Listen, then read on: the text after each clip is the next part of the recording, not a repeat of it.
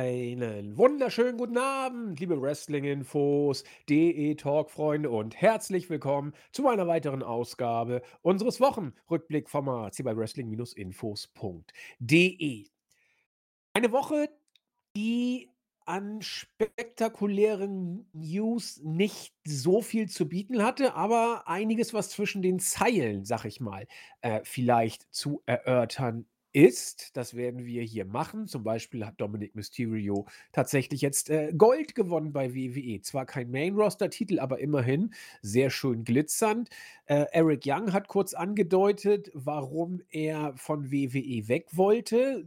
Groß überraschen tut es uns nicht. Kurz ansprechen wollen wir es gleich wohl, wenngleich man hier nicht das allergrößte Fass aufmachen muss. Dazu gibt es einige interessante Entwicklungen in den Weeklies und ich war eben noch laufen und habe mich offenbar ziemlich verkühlt dabei. Äh, klingt ein bisschen äh, angeschlagener als sonst. Äh, ich hoffe, ihr seht es mir nach. Ähm, das ist leider jetzt des Laufens offenbar geschuldet oder dem Laufen geschuldet. Ich hoffe, äh, ein paar Kilometer weiter südlich ist es etwas besser. Mal gucken, was er gleich dazu sagt. Herzlich willkommen aus Wien, der Christian, unser Chris. Äh, wunderschönen guten Tag. Also mir geht es äh, prächtig. Ähm, ich genieße noch immer das tolle Wetter, auch wenn die Luft ziemlich steht in Österreich, in Wien. Also ähm, am Abend wird es dann doch etwas schwieriger zu schlafen, aber ich glaube, ihr kennt mich mittlerweile. Ich komme da ziemlich gut zurecht mit diesen Temperaturen zurzeit und freue mich jeden Tag, wenn die Sonne in mein Gesicht scheint. Ähm, genauso wie ich mich auf den Podcast heute freue.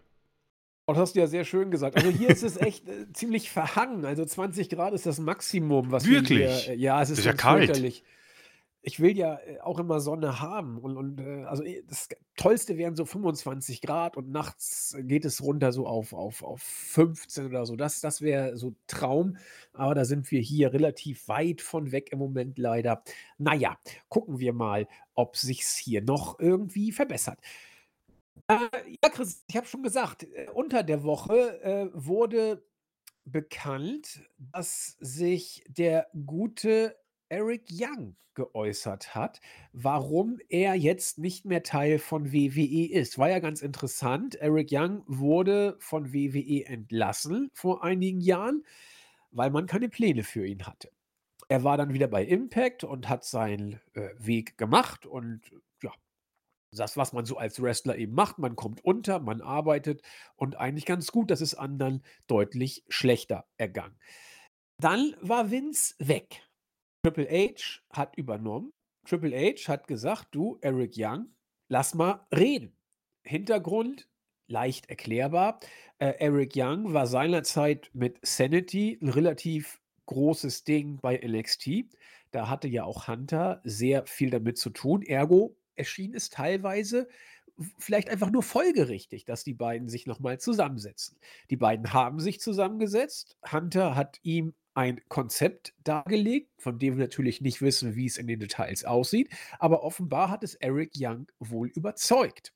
Eric Young kam zurück zu WWE. Man hat überlegt, wie man es am besten umsetzt und mitten in diesem Umsetzungsprozess kam Vince McMahon mehr oder weniger deutlich zurück und entgegen allen Beteuerungen, er würde auf den kreativen Bereich keinen Einfluss ausüben, was sich ja sukzessive als Legende herausgestellt hat. Es ist mittlerweile äh, kein Geheimnis, dass Vince McMahon auch im kreativen Bereich immer mehr und immer spürbareren Einfluss auch ausübt.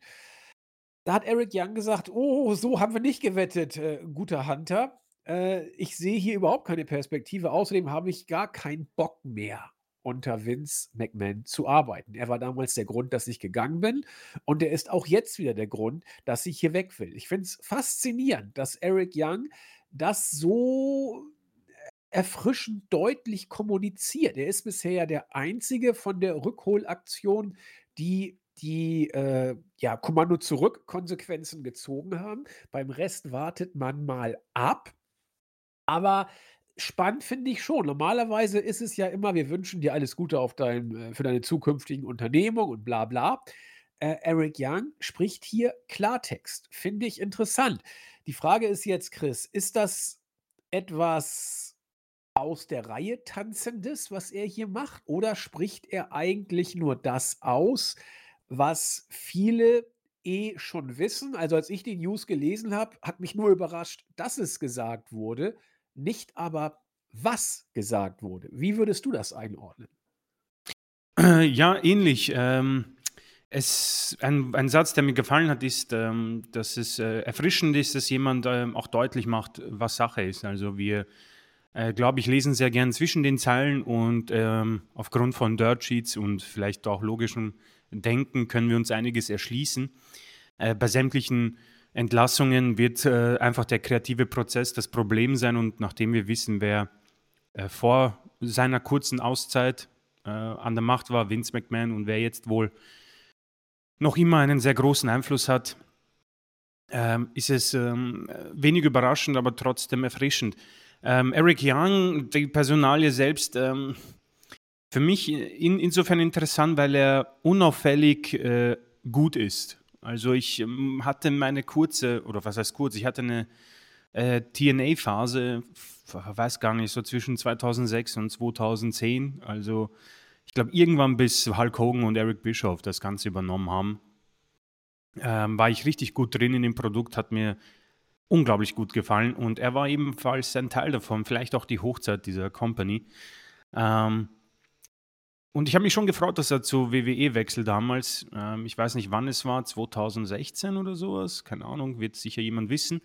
Ähm, und du hast schon angesprochen, Sanity war ja, mm, ich bin mir nicht sicher, ob sie vor der Wyatt Family kamen oder danach, aber das war auch eine Gruppierung, die unfassbar gutes Potenzial hatten. Ja. Äh, Tennessee kam, äh, meine ich, recht spürbar nach der Wyatt Family, mhm. aber sie haben genau diese Lücke ausgefüllt, die die Wyatt Family meines Erachtens dann irgendwo hinterlassen hatte, weil sie sich totgelaufen haben. Sanity war nachher die coolere Wyatt Family, fand ich. Korrekt, ja. Also ich bin mir nicht sicher, Alexander Wolf, Nikki Cross ähm, und Killian Dane, ich weiß nicht, ob es noch jemanden gab. Nee, die vier waren es, genau. Die vier, genau. Ähm, Jetzt kann man leider sagen, niemand hat wirklich viel aus äh, diesem ja, Stable gemacht. Nikki Cross hat sich die Raw Women's Championship geholt mit äh, dem Superhelden-Gimmick. Okay. Ähm, aber Eric Young kam nie wirklich äh, zurecht im Main Roster. Äh, die Gründe, glaube ich, äh, sind relativ eindeutig.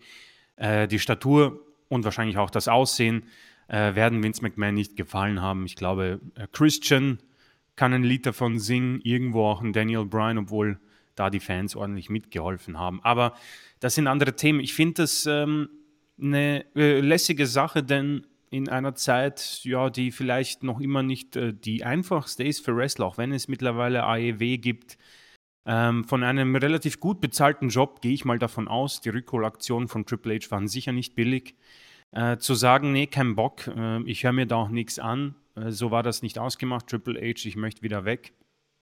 Er ist sehr mutig und ich finde es auch gut, dass er kein Geheimnis draus macht. Ähm, inwiefern die anderen vielleicht schweigen müssen oder wollen, das weiß ich nicht. Ähm, ob das äh, vielleicht auch vertraglich äh, festgelegt ist, dass du dich nicht ähm, ja, medientechnisch so aus dem Fenster lehnen darfst, das weiß ich nicht. Aber ein Mann, der ich sehe es gerade, 43 Jahre alt ist, also eigentlich noch ähm, in einem sehr guten Alter, ähm, hat viele Jahre leider verschwendet jetzt mit WWE. Ähm, denn bis auf Sanity ging da nicht viel voran. Ähm, und ich habe, also wir haben auch sehr oft über diese Themen gesprochen, schon auch lange vor meiner Zeit bei, bei WI. Ähm, es ist echt demoralisierend, wenn du schon länger dabei bist und äh, siehst, wie viele Talente aus den verschiedensten Gründen nicht ein, eingesetzt werden. Und wenn man sich die Gründe aus den Dirt Sheets äh, immer wieder durchliest, dann ja, kommt man aus dem Kopfschütteln nicht mehr raus. Äh, vielleicht ist Eric Young eine Personalie, wo jetzt viele sagen werden, ja, okay, hm, ähm, wäre nie ein Draw gewesen. Mag vielleicht stimmen, aber ich denke, dass man mit ihm, und äh, ich nehme jetzt einfach hin, weil wir über diesen Mann sprechen, da war meiner Meinung nach viel mehr drin. Also so eine X-Division, wie es sie bei Impact oder TNA damals gab, hätte man bei WWE richtig gut aufziehen können. Kann man noch heute mit äh, unglaublich gutem Wrestling, was mich damals wirklich an, äh, an, den, an den Bildschirm gefesselt hat. Und man wird nie müde, deswegen werde ich es auch nochmal wiederholen. Es ist sehr, sehr schade, für viele auch sehr tragisch und ja, auch karrieretötend. Ähm, ich denke mal, er wird seinen Weg finden zurück bei Impact und äh, noch ein paar Jahre hinlegen, aber äh, Vince McMahon und seine, ja, wie soll man sagen, Auslese äh, ist besonders. Wir werden sie auch wahrscheinlich so schnell nicht los, ähm, denn ich denke mal, der Mann wird sich so schnell auch nicht mehr zurückziehen. Das wird ihm eine Lehre gewesen sein, dass er sich dann nicht ähm, zu etwas ja, überreden lässt, in Anführungszeichen. Ja, wir haben schon viel darüber gesprochen, werde ich jetzt nicht wiederholen. Aber um deinen Satz zu unterstreichen, erfrischend und ich finde auch wichtig und mutig, dass man sagt, weißt du was, WWE ist zwar geil, aber der Typ, der den kreativen Prozess leitet, hat keine Ahnung. Und ungefähr, ich paraphrasiere natürlich, ist es schon äh, cool und sage mal Hut ab und viel Glück. Und ich finde gerade, was du so paraphrasiert hast, paraphrasiert, so ist das Wort, glaube ich, ne? Genau, nicht para. Ah ja, ja. Ich bin mir nicht ganz sicher. Ja, ich auch. Ich muss mal nachgucken. Ähm, äh, da hat er sich ja, sag ich mal, auf der einen Seite frisch, wie von uns empfunden, ausgedrückt, auf der anderen Seite aber auch juristisch, glaube ich, noch safe genug. Ähm, denn er hat ja nicht gesagt, Vince McMahon ist ätzend. Ja, er hat genau. Ja. gesagt, äh, die, der Grund, warum ich mit WWE nicht mehr arbeiten möchte, äh, ist die Rückkehr von Vince McMahon. Da ist nichts Beleidigendes drin. Da gibt es tausend Gründe, warum das so ist. Er hat also nicht gesagt, Vince McMahon ist doof. Ne? Also das, das hat er, finde ich, sehr klug formuliert und damit die Freshness rübergebracht und gleichzeitig auch juristisch sich wohl nicht angreifbar äh, gemacht. Und das ist äh, eine Menge wert. Äh, andererseits, er ist jetzt 43, er hat sich auch ein gewisses Standing erlaubt, äh, erarbeitet und vor allen Dingen, er weiß, glaube ich, auch, was er sagen kann. Und da ist, glaube ich, jetzt nicht juristisch böses Blut äh, hervorgerufen. Äh, Vince wird sich ärgern, aber es ist keine Beleidigung, es ist keine sittenwidrige Äußerung, was auch immer. Also, das ist, glaube ich, alles noch im Rahmen. Und das kannst du auch noch mit kreativen Differenzen übersetzen, dass äh, Vince andere Pläne offenbar hat. Äh, und dann kam man eben nicht zusammen. Also die ist noch harmlos genug, die Äußerung. Hm. Und trotzdem weiß jeder, der ein bisschen sich mit dem Laden auskennt, dass uns äh, Eric Young hier durch die Blume mitteilen wollte. Was ich auch interessant finde, wollte ich noch kurz eingrätschen, äh, deine äh, Bezugnahme auf die Optik von Eric Young. Da äh, wollen wir hier gar nicht jetzt die alte äh, Kiste wieder aufmachen, inwiefern das Bodyshaming ist, inwiefern das äh, von Vince McMahon unmenschlich und äh, da, auf so ein Gedöns, auf das Niveau begeben wir uns gar Mhm. nicht. Vince McMahon hat da seinen Stil, äh, take it or leave it. Und ob der heute in die heutige Pass, äh, Zeit noch passt oder nicht, äh, das will ich auch nicht äh, thematisieren. Da ist mein Leben auch zu kurz, um mich jetzt auf dieses Niveau zu begeben. Äh, wenn ihr da äh, genaueres nachlesen wollt, die einschlägigen Hashtags stehen euch offen. Aber Vince McMahon macht das nun mal so. Und das kann man gut oder schlecht finden. Das ist auf jeden Fall, wie ich finde, äh, noch nichts Diskriminierendes oder was auch immer. Da gibt es ganz andere Sachen, über die man sich unterhalten könnte. Wenn Vince McMahon eine gewisse Policy von WWE hat, dann hat er die eben. Und hier sind wir, glaube ich, noch nicht im Bereich einer äh, diskriminierenden äh, Behandlung, äh, Verhaltensweise oder Behandlung. Aber ich peile trotzdem nicht, wenn wir wissen, dass Vince auf äh, Big Guys steht, auf Athleten, auf was auch immer. Da finde ich, ist Eric Young trotzdem nicht so weit weg. Er ist natürlich etwas kleiner, aber das hat man bei Sanity, finde ich, auch sehr cool gesehen. Äh, der ist ja äh, durchtrainiert, in Mhm. Anführungszeichen. Da, da ist ja äh, äh, äh, entsprechende Athletik und Muskelmasse vorhanden. Und äh, wo du den Faktor Daniel Bryan ins Spiel gebracht hast, äh, Eric Young hat Charisma. Man kann über ihn sagen, was man will. Ich finde, der bleibt nach ein paar Mal im, vor der Kamera, bleibt der kleben. Also bei mir zumindest war das so. Ich war, ich habe die TNA-Zeit nicht mitbekommen und kann zu Eric Young auch so viel oder konnte zu Eric Young nicht viel sagen. Aber bei Sanity hat er mich sowas von überzeugt. Aber sowas von. Hm, das war super. Und äh, er war ja auch der Leader des Stables und äh, das, das, das war, das war einfach richtig gut. Ich meine, er hat den Titel auch mit äh, Alexander Wolf, fand ich so bezeichnenderweise, die Tag Team Championship gewonnen. Das äh, fand ich auch äh, cool, dass, dass äh, Alexander Wolf dabei war. Äh, aber eben äh, der, der Leader war eben auch dabei. Und das da war etwas und du kannst eben auch mit Charisma 'ne Menge machen. Ich ich vielleicht könnte man ihn so 'n bisschen vergleichen, äh, mit Rich Holland so 'n bisschen. Der ist ja auch sehr kompakt. Äh, ich glaube, er ist auch nicht ganz, äh, Vince Gardemaß, was die Größe angeht, aber eben sehr kompakt. Aber wenn ich mir, äh, Charisma und, äh, On-Screen-Präsenz angucke, da scheint mir Eric Young ein kleines bisschen doch im Vorteil zu sein. Äh, deswegen wundert es mich, dass Vince so gar nichts mit ihm anzufangen wusste. Und auch wenn ich jetzt den Plan höre, was Hunter mit ihm vorhatte, dass, äh, Eric Young Teil der neuen Wyatt Family hätte werden sollen, da sage ich, da hätte er tatsächlich gut reingepasst, was, Mhm. äh, Charisma und Psychogramm wir haben, äh, Sanity ja schon angesprochen. Äh, also, da hätte er Bray Wyatt entweder gut sekodieren kö können oder vielleicht sogar die Show stehlen. Äh, aber das gut, das ist 'ne andere Geschichte. Wir werden's nie erfahren, ja? Also, es es wird nicht kommen. Aber, äh, wenn man irgendwie Bray Wyatt hätte retten und Eric Young eine Zukunft geben wollen bei WWE, wäre das für mich eins der Szenarien gewesen, die durchaus, äh, Sinn ergeben hätten. Aber nun gut, es ist vorbei und, äh, Chris und ich können's nachvollziehen, können aber nicht verstehen, warum Vince in ihm nichts gesehen hat. Ja, äh, auch ganz interessant, Cody hat verlauten lassen, dass er immer noch mit, äh, Kenny Omega und den Bucks ein sehr freundschaftliches Verhältnis hat. Da sind sogar einige Rechte, äh, verteilt worden von den Bucks, äh, die Cody, äh, auf YouTube da ich habe es nicht genau nachverfolgt, aber ihm entsprechende kreative Freiheit gegeben haben für irgendein Projekt, das sonst problematisch geworden wäre, hätten die Bucks, äh, sich geweigert.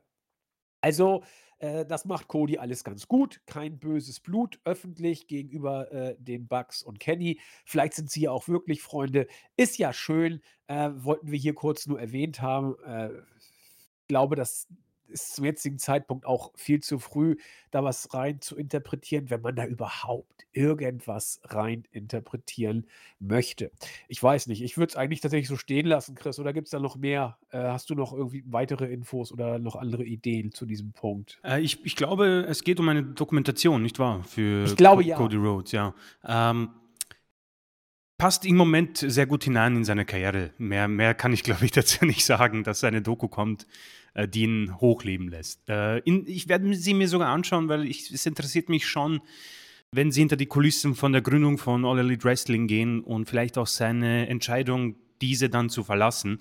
Ähm, deswegen bin ich schon gespannt, ähm, was man da alles zeigen wird, aber ich denke, es wird einfach nur eine, äh, „Look at me, ich bin geil“ Si Situation. Ähnlich wie von uns schon angesprochen, die, äh, Netflix-Dokus über Neymar und Co. Ja, ich meine, die WWE-Dokus sind ja nicht viel anders, nur auf WWE-Wrestler bezogen letzten Endes. Und und da muss man ja auch sagen, äh, inszenierungstechnisch, handwerklich sind die Netflix und WWE-Dokus allererste Sahne, ja? Also, da Definitiv, ja. da da das das kann kaum einer besser. Die äh, wir gehen nachher auch bei bei der User-Ecke drauf ein.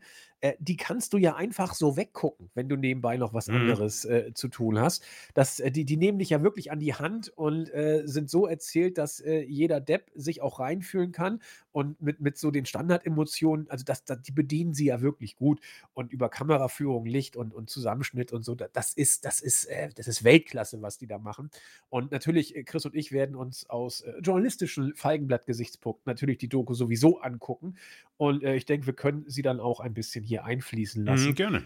Das, äh, lassen wir uns dann natürlich nicht nehmen.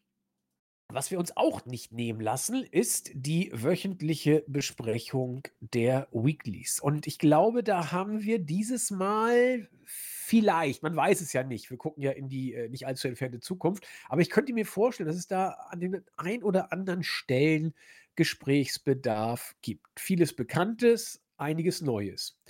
Opening-Segment ging los mit, äh, Charlotte und Bianca Belair.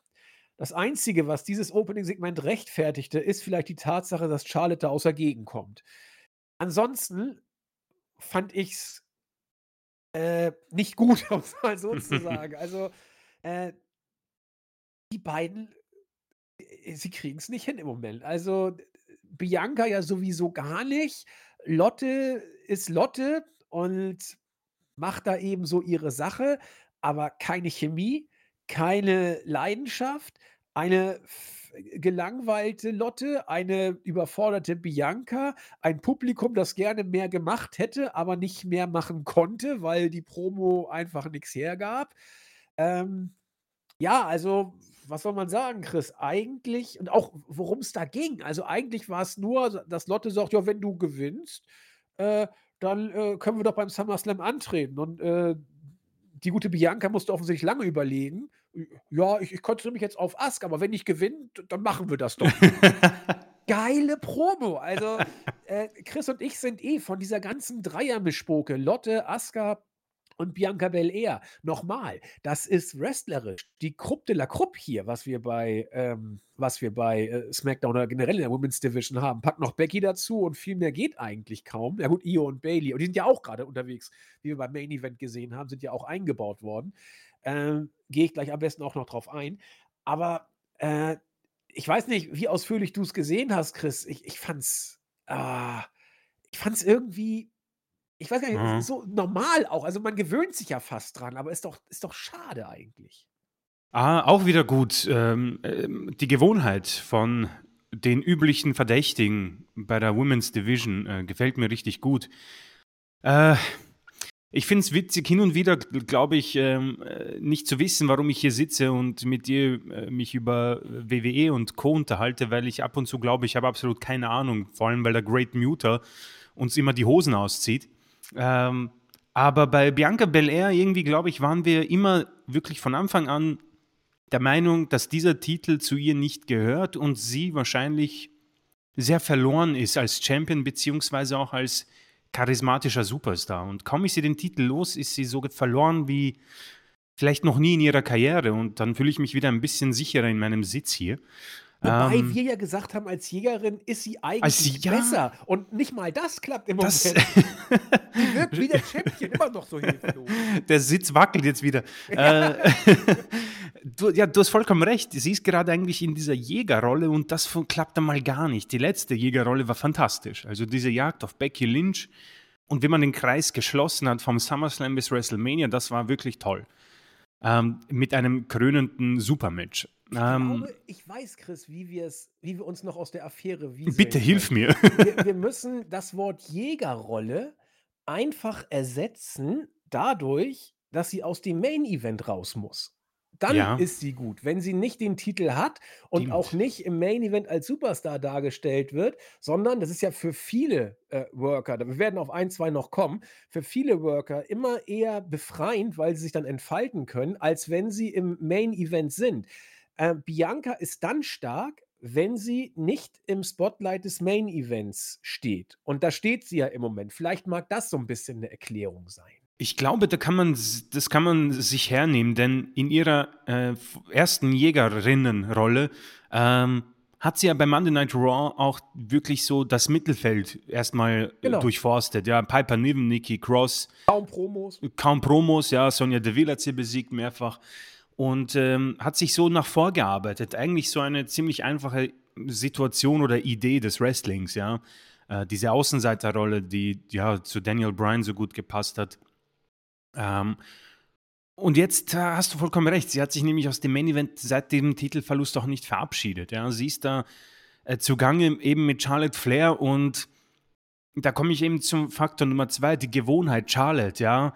Äh, sie kommt dann immer zurück und ist sofort im Titelmatch und es ist öde und langweilig, aber was du auch schon erwähnt hast, auf ein Match zwischen den Dreien oder einem Match zwischen Flair und äh, Bianca Belair, da hätte ich überhaupt nichts dagegen, denn da befinden wir uns, glaube ich, ja, vielleicht sogar companyübergreifend bei der Creme de la Creme. Jetzt muss ich zugeben, ich bin jetzt bei den ähm, anderen rein Frauen äh, dominierenden äh, Wrestling-Promotions nicht drinnen. Ja, deswegen nehme ich das mal raus. Aber das, was ich mir sehr so grob anschaue, äh, ist das schon wirklich stark. Und ich erinnere nochmal an dieses tolle, tolle Match bei WrestleMania zwischen Rhea und Charlotte. Und da haben wir, glaube ich, ähnliche Sachen besprochen.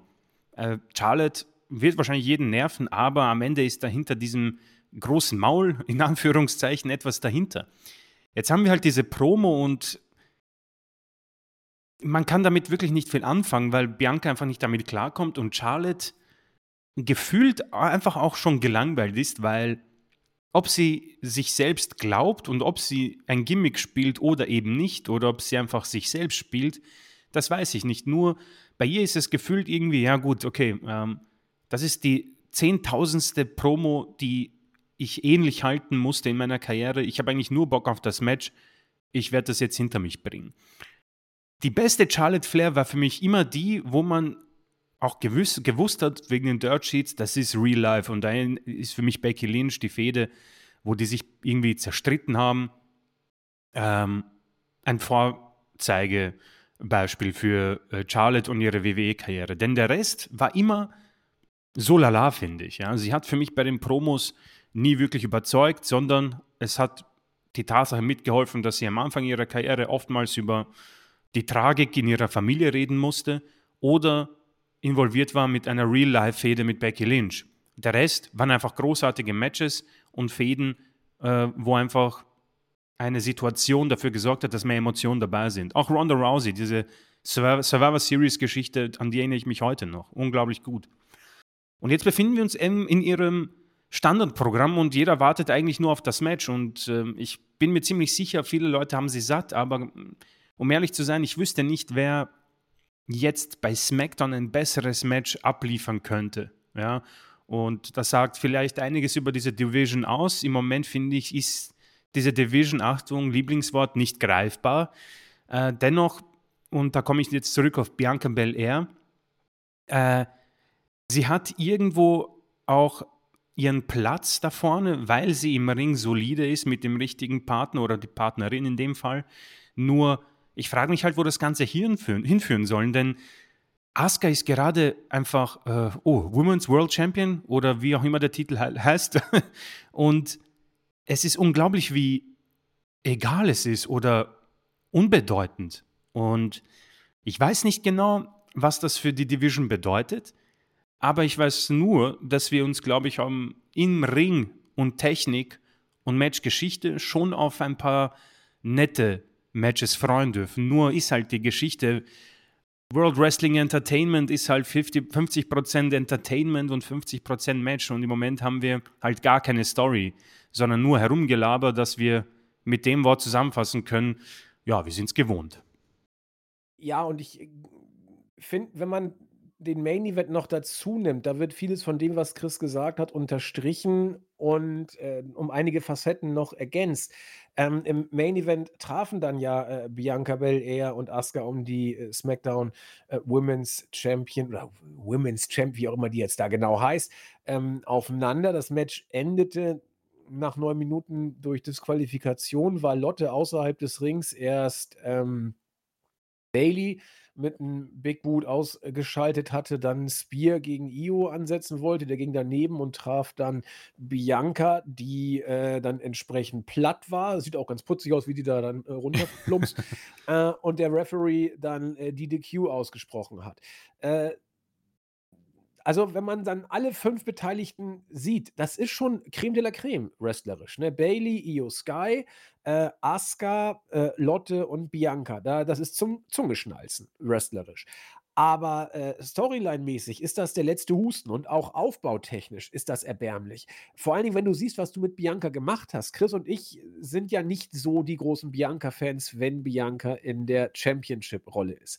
Aber Bianca in dieser Rolle war ein Ding, das ein Stück weit auf äh, hoher Ebene gefahren ist. Und vor allen Dingen hast du Bianca in, in einen ja fast schon Roman Reigns-Modus gebuckt. Die hat ja ewig nicht verloren. Oh ja, die war ja, ja Monate Champ. Und dann verliert sie random, mehr oder weniger gegen Asuka.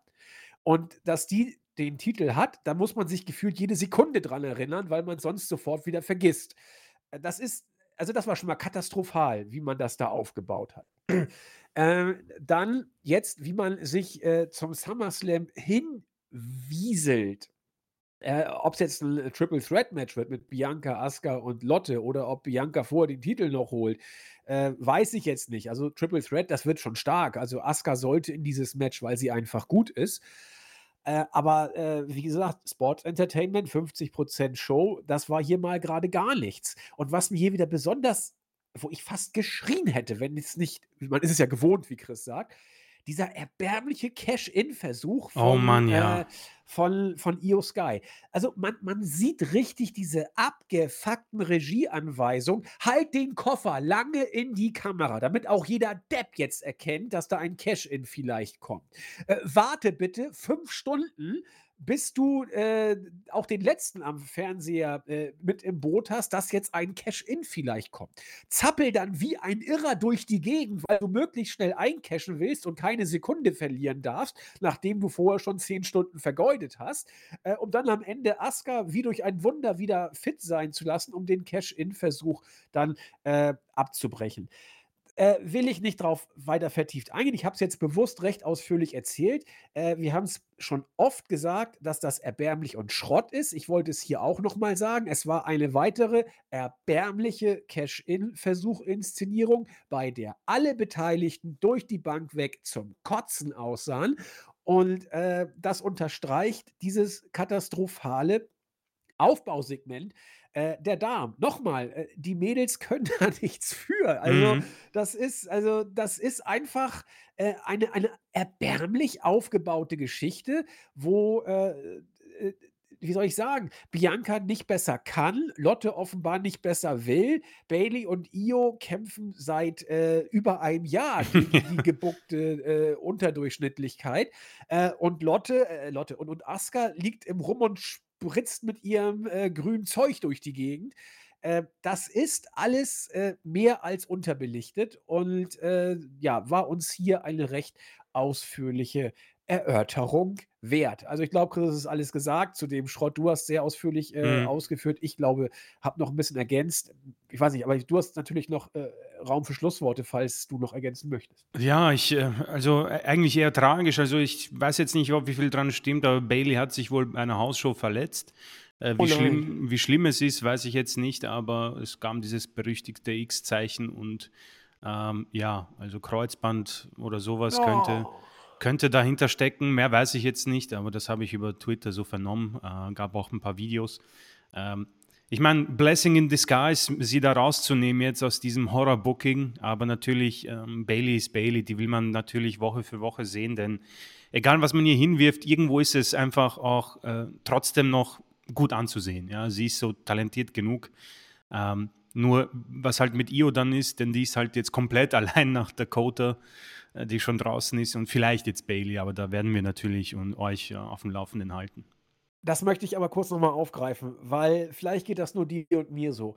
Äh, Bayley hatte ja, äh, 'n ziemliches Random Match gegen Zelina Vega. Äh, sie hat's relativ schnell, äh, gewonnen und da deutet man dann ja irgendwas mit Shotzi offensichtlich an.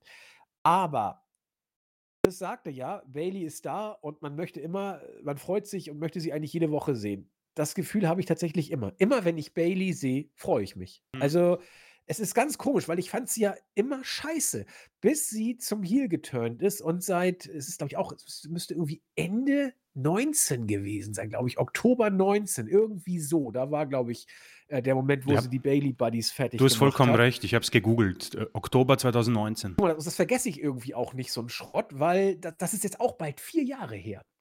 Und seit 4 Jahren finde ich oder na, sagen wir 3,5, es hat 'n bisschen gedauert, bis ich mit Bayley dann, äh, klargekommen bin. Äh, seit 3,5 Jahren bin ich absoluter Bayley-Junkie. Was was die da macht, äh, lange Championship-Regentschaft, dann Fe äh, dann, äh, Tag-Team und Fehde mit, ähm, äh, oh Gott, wie ah, wie heißt denn unsere Lieblings Äh, Sasha äh, Banks. Sasha Banks, boah, Mhm. entfiel mir grade. Ähm, dann, äh, Comeback mit Damage Control und seit sie da gegen diesen Booking-Sumpf ankämpft, liebe ich sie noch mehr. Also, äh, auch das Random Match gegen Zelina Vega, ich will einfach nur Bayley. Und ich kann auch jeden verstehen, der sagt: „Ne, es ist mal gut mit Bayley, die brauchen wir nicht und ihr müsst auch nicht immer wiederholen.“ Sorry, das war mir eine Herzensangelegenheit, das noch mal zu sagen. Es kommt selten vor, dass man bei diesem WWE-Produkt irgendwo noch mitfiebert und Damage Control und, äh, ja, die haben's Chris und mir angetan und, äh, Bayley ganz besonders. Ich, äh, schwer verliebt. Sie ist ja auch wieder Single, habe ich gehört und, äh, vor dem Hintergrund, äh, immer ran. So, ähm, das war also unser Gedankenspiel zur Women's Division. Äh, ansonsten Pretty Deadly Gewinn gegen die Brawling Brutes, interessant. Äh, Match wurde eigentlich über weite Strecken dominiert von den Brutes. Am Ende konnte aber Prince das Turnbuckle-Poster, äh, Turnbuckle-Poster, Turnbuckle-Polster äh, entfernen und Rich Holland mit Kavums ist dagegen gelaufen. Dann kam der Drop und das Ding war durch. Ähm, ja, finde ich, find ich ehrlich gesagt gut, dass man Pretty Deadly hier den Sieg gibt. Und äh, ich, ich finde es ja auch im Ring nicht schlecht. Irgendwie so eine Mischung zwischen den Rockers und den Beverly Brothers, so ähnlich sehen die optisch aus. Ähm, es ist echt athletisch nicht verkehrt und äh, ja, wird wohl noch ein bisschen so weitergehen. Auf jeden Fall haben sie gewonnen. Ja. Und dann Bloodline.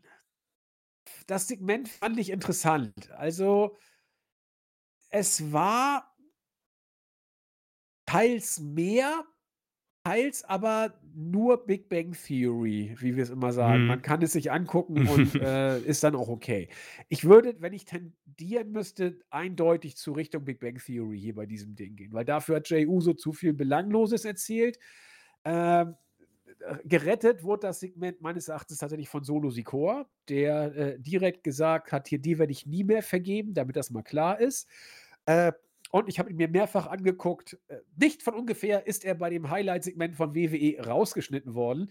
Der Superkick von Jay Uso gegen Paul Heyman. ja, ja, ja, ja. Da hat er ihn aber süß gestreichelt. Ähm, aber immerhin, Paul Heyman nimmt den Superkick, das kann aber nach hinten losgehen. Wenn ihr auf dem äh, Thumbnail bei uns seht, wie er da auf dem Boden liegt, also der Mann ist auch jetzt Mitte 50, da äh, überlegt man sich sowas zu nehmen und äh, er hat ihn genommen und es war alles ja auch ganz süß. Also, äh, hier ist nichts passiert, muss man sagen, in diesem Segment, aber eben Paul Heyman nimmt einen interessanten Superkick und äh, Solo Sikoa hat mal gesprochen und hat sich recht deutlich äh, ausgesprochen, äh, dass er mit äh, Jay nichts zu tun hat. Mit Paul Heyman hat eben viel gerissen und hat auch mit Jimmy gesprochen. Hier, alles deine Schuld. Ja, also war okay, äh, aber ja, war okay, würde ich sagen, oder? Ja, definitiv. Also ich glaube, Woche für Woche ein großes Kino zu erwarten, ist dann auch zu viel, glaube ich. Ja. Ähm, ich denke mal, Paul Heyman äh, wird immer sagen können, äh, es geht immer schlimmer mit äh, solchen Sachen, wenn man sich Vince den, und den Stunner vor ein paar Jahren ansieht. Oh Ähm, ja. Aber das war hier Weltklasse. äh, ich finde es trotzdem auch cool, dass er sich ähm, auch nicht so schade ist, sowas zu nehmen, ja, um einfach diese Story auch weiterzubringen. Ähm, jetzt sind ja, also Roman war nicht da, Jimmy war nicht da, äh, Sammy und äh, KO sind nicht mehr Teil dieser Storyline. Ähm, das heißt, da sind natürlich jetzt immer weniger Komponenten verfügbar, mit denen man auch äh, quasi dieses Würfelspiel weiter spielen kann. Man hängt sich ein bisschen natürlich jetzt zum SummerSlam und dort gibt es wahrscheinlich das Match zwischen Roman und Jay und dort werde ich wieder gebannt zusehen, denn man wird ziemlich sicher auch äh, sehr viel ähm, ja, Mimikspiel hinzufügen. Vielleicht nicht so stark wie beim Money in the Bank, dafür glaube ich, waren noch die äh, Londoner Fans äh, ein großer Faktor, aber trotzdem glaube ich, ähm, noch immer sehr solide, sehr sauber und bleibt natürlich in dem Genre, das kann man sich ansehen. Ähm, und äh, ich denke, so wird man sich auch zum SummerSlam hängen und danach weiß ich nicht, wie es weitergeht. Also SummerSlam bietet natürlich auch die Option, dies zu einem Ende zu bringen und vielleicht Roman an Cody Rhodes wieder ein bisschen heranzuziehen, wie auch immer man das macht, ja. Äh, Und dann sehen, sind wir eh schon langsam Richtung Rumble und dann ja, wird sich zeigen, was passiert. Aber das hier ist, ist okay, ist okay. Ja, denke ich auch. Das ist, äh, wir sind hier in der Weekly, ja. Also man kann nicht bei der Weekly äh, ständig die Neuerfindung der Promo oder was auch immer Absolut. Ja. erwarten. Und das, das, das, das, das passt schon. Ja, äh, kurzweiliges Fatal Four Match. Santos Escobar, ein bisschen überraschend für mich, hat gegen Grayson Waller, AJ Styles und Butch gewonnen.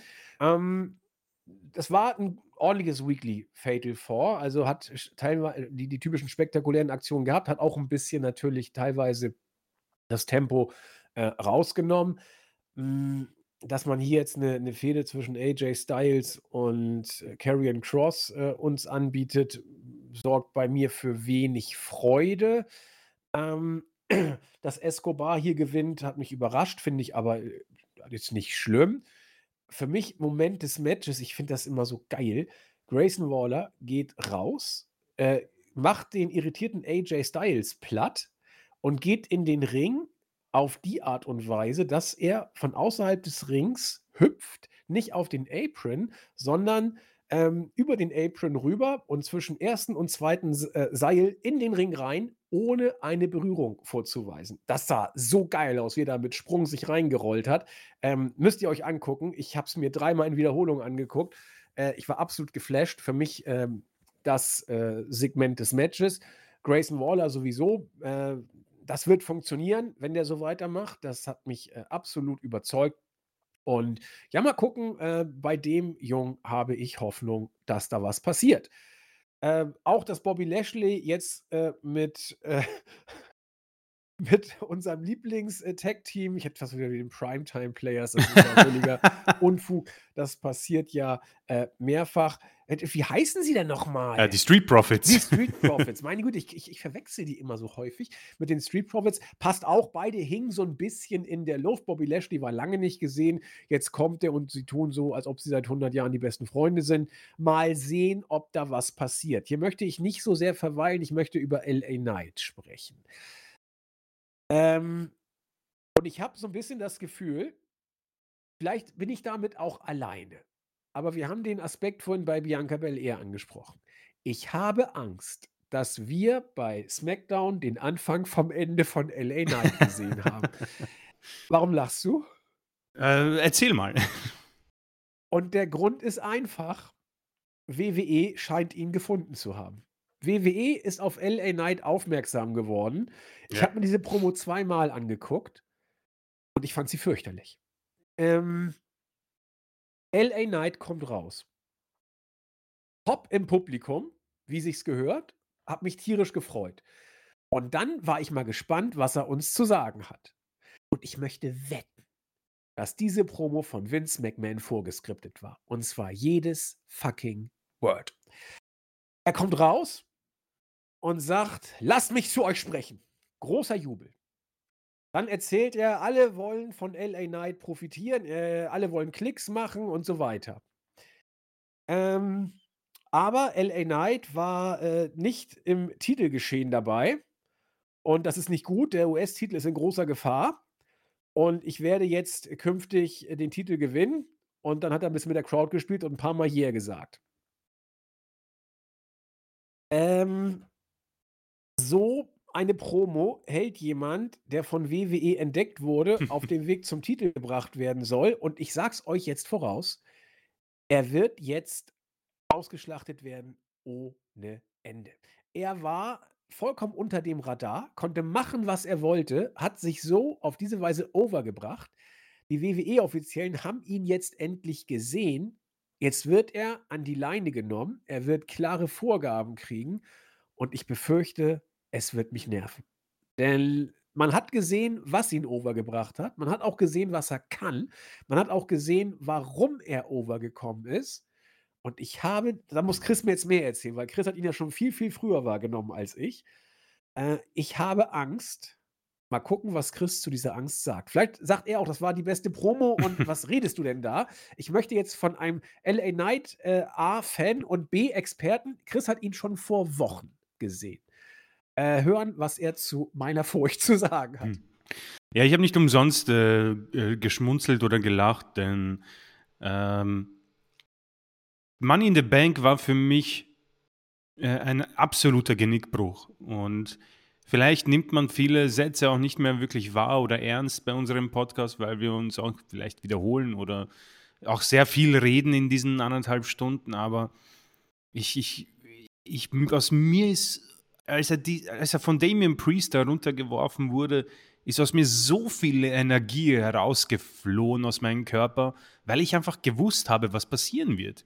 Und das war nicht einfach nur, dass er den Kopf nicht gewinnt, sondern ich habe es gewusst, dass die WWE danach sagen wird, oh, Moment einmal, ähm, auch Vince McMahon wird jetzt sehen, äh, da ist irgendjemand auf einmal so random und wird bejubelt bis zum geht nicht mehr. Denn ich bin absolut sicher, und da bin ich ganz bei dir, dass Vince McMahon nicht mal wusste, wie der Typ heißt. Wenn du ihm sagst, hey, LA Knight, ähm, das war nicht so, nicht so schlecht. Vince McMahon hätte ich de dämlich angesehen, hat gesagt, wer? Und dann hat man ihm vielleicht einfach äh, die letzten Wochen gezeigt und vor allem Money in the Bank und vielleicht auch ein kleiner ähm, ja, äh, Ausblick von der Vorwoche, wo er einfach nur in einem Dark-Segment aufgetreten ist und dort auch brutal bejubelt wurde. Vielleicht war das auch so eine Idee von einem Produzenten, ihn so Vince McMahon näher heranzubringen. Ja? ähm, außerhalb des ja, äh, Stresses der Show. Und fast forward, jetzt sind wir hier bei dieser Promo und die hat natürlich jetzt mit ähm, LA Knight insofern wenig zu tun, als dass er dieses Charisma und diese, ja, diese, diese Catchphrases ähnlich ausschlachten muss wie Chad Gable zum Beispiel. Ja. Ähm, Chad Gable kam mit diesem Shush oder Thank You heran und hat das ähm, auf eine sehr süße Art und Weise overgebracht mit ähm, einem kurzen Superstint mit Otis. Sehr schön der, gesagt. Er hat aus diesem scheiß Talkshow-Segment genau. oder Quiz-Segment Gold gemacht. Das war ja. fantastisch damals, genau. Und dann hat, ich meine, ich weiß nicht, ob da Vince McMahon da war, aber man hat bei WWE generell immer wieder so das Bedürfnis, Sachen auszuschlachten und dann hat man es auf, auf, auf sein T-Shirt geklatscht und Backstage musste er das ständig sagen und mittlerweile, ja, sind wir da angekommen, wo jetzt die große Gefahr bei LA Knight kommt. Ja. Ähm, ich habe sehr viel über LA Knight gelesen, auch in den letzten Wochen, äh, nicht nur bei uns, sondern auch bei anderen Dirt Sheets und äh, Seiten und auch viele Experten in Anführungszeichen haben gesagt, ja, der, der wird keine Sorge, der kommt so oder so over, ja, er ist ja schon over, er ist ein Star. Und ich habe mich dann gefragt, ja, haben die vielleicht recht? Weil oftmals sage ich auch hier, äh, ich weiß nicht, ich spreche jetzt mal für mich, dass WWE eh nicht mehr auf der Suche ist nach The Rock oder John Cena. Und LA Knight, der kommt oder kam sehr nah an The Rocks Charisma und Promos heran. Ja. ja. Viele haben auch gesagt, das ist gestohlen. Kevin Nash, glaube ich. Ja.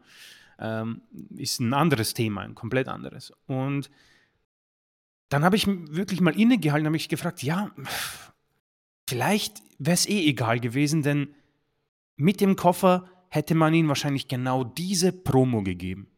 Ja. Genau die gleiche. Gesagt. Und deswegen ist das wohl die logische Konsequenz im Jahr 2023 bei WWE. Und es ist, es ist so schwer und sehr mühsam, man, weil wir das so, so oft auch mitmachen. Aber ich, irgendwo freue ich mich für ihn, denn das garantiert ihn ziemlich sicher äh, Screentime und er wird vielleicht beim nächsten Vertrag ein bisschen eine Gehaltserhöhung bekommen, weil man so jemanden definitiv nicht an ähm, die Konkurrenz abgeben möchte. Nur ich denke mal, das wird eben über diese Elias-Geschichte, Chad Gable-Geschichte nicht hinausgehen. Ja, äh, Bianca Belair ist vielleicht sogar das beste Beispiel. Ich meine, die war Champion lange Zeit und ich kann mir gut vorstellen, dass es für ihn auch mal reichen könnte für diesen World Heavyweight-Titel von Seth Rollins, über den wir vielleicht noch sprechen werden. Aber das, was möglich wäre und das, was wir, glaube ich, auch wollen, das können wir uns jetzt abschminken, glaube ich. Denn äh, du hast es vollkommen richtig gesagt. Ich äh, möchte natürlich die Leute nicht langweilen, aber anders kann man es nicht sagen. Ähm, Vince McMahon ist aufmerksam geworden auf LA Knight. Und ihr könnt euch aber sowas von auf eine Ausschlachtung freuen bis zum geht nicht mehr, denn der Mann, er wird es nicht nur bei SmackDown sagen, er wird es nicht nur im Ring sagen, nicht backstage, nicht nur bei Raw, nicht nur bei Pay-per-Views, man wird es auf seinen Shirt knallen, man wird es uns mit äh, falls jemand WWE Network schaut, in jedem Promo äh, Werbungssegment auf den Screen knallen, bis wir irgendwann sagen, boah, das nervt. So ähnlich wie bei Seth Rollins und seinem Theme. Ja. Irgendwann wird es so brutal nerven. Und ähm, auch ähnlich wie Kevin Owens äh, und diesem Ausrasten. Ja. Da hin kommen und, wir noch drauf. Hin und wieder kommt es dann, wo es witzig ist, aber WWE stoppt dann nicht. Ja. Es ist so, als würdest du, ich habe neulich einen Snickers gegessen, das ist, irgendwie wurde mit Karamell äh, verfeinert, eine neue Art und Weise, keine Ahnung. Und ich habe das, hab das probiert und war begeistert. Ja.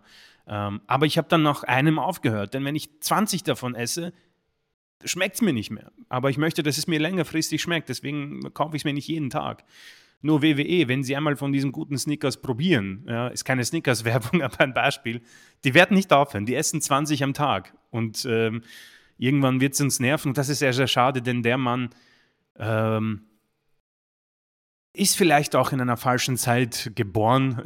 er ist ein, ich sagte, in den 90ern oder 80ern ist das ein absoluter Superstar. Ja, ähm, ja äh, es ist ernüchternd, aber ich fühle mich sehr zurückversetzt zu Money in the Bank, denn äh, äh mit oder ohne Koffer, diese Promo war leider prädestiniert. Also, vielleicht ist es Also 'ne Chance ist es nicht, es ist 'ne Challenge, so würde ich's vielleicht sagen.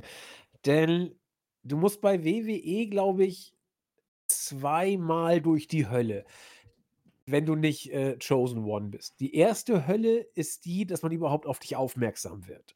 Die Hölle hat, ähm, Chad Gable damals mit seinem „Thank you“, äh, durch äh, durchwandern können, um mal bei Dantes Inferno zu bleiben. Ähm und LA Knight auch. LA Knight war ewig, äh, ja, um bei der Literatur zu bleiben, wie wie Don Quijote gegen die Windmühlen, äh, angeritten und hat immer, äh, abgeliefert, hat sie zerlegt, die Windmühlen, aber keinen hat's interessiert. Er musste dann oder wie Sisyphos, er musste den Berg immer wieder hochschle jetzt haue ich aber die Vergleiche hier raus. Und, ähm das diese Hölle hat er jetzt durchquert. Und jetzt kommt die nächste Hölle, die Ausschlachthölle. Das ist der nächste Schritt, wenn man bei WWE, äh, ja, äh, angekommen ist, in Anführungszeichen. Chad Gable hat sie nicht durchqueren können. Chad Gable ist daran zerbrochen, an dieser Ausschlachtgeschichte.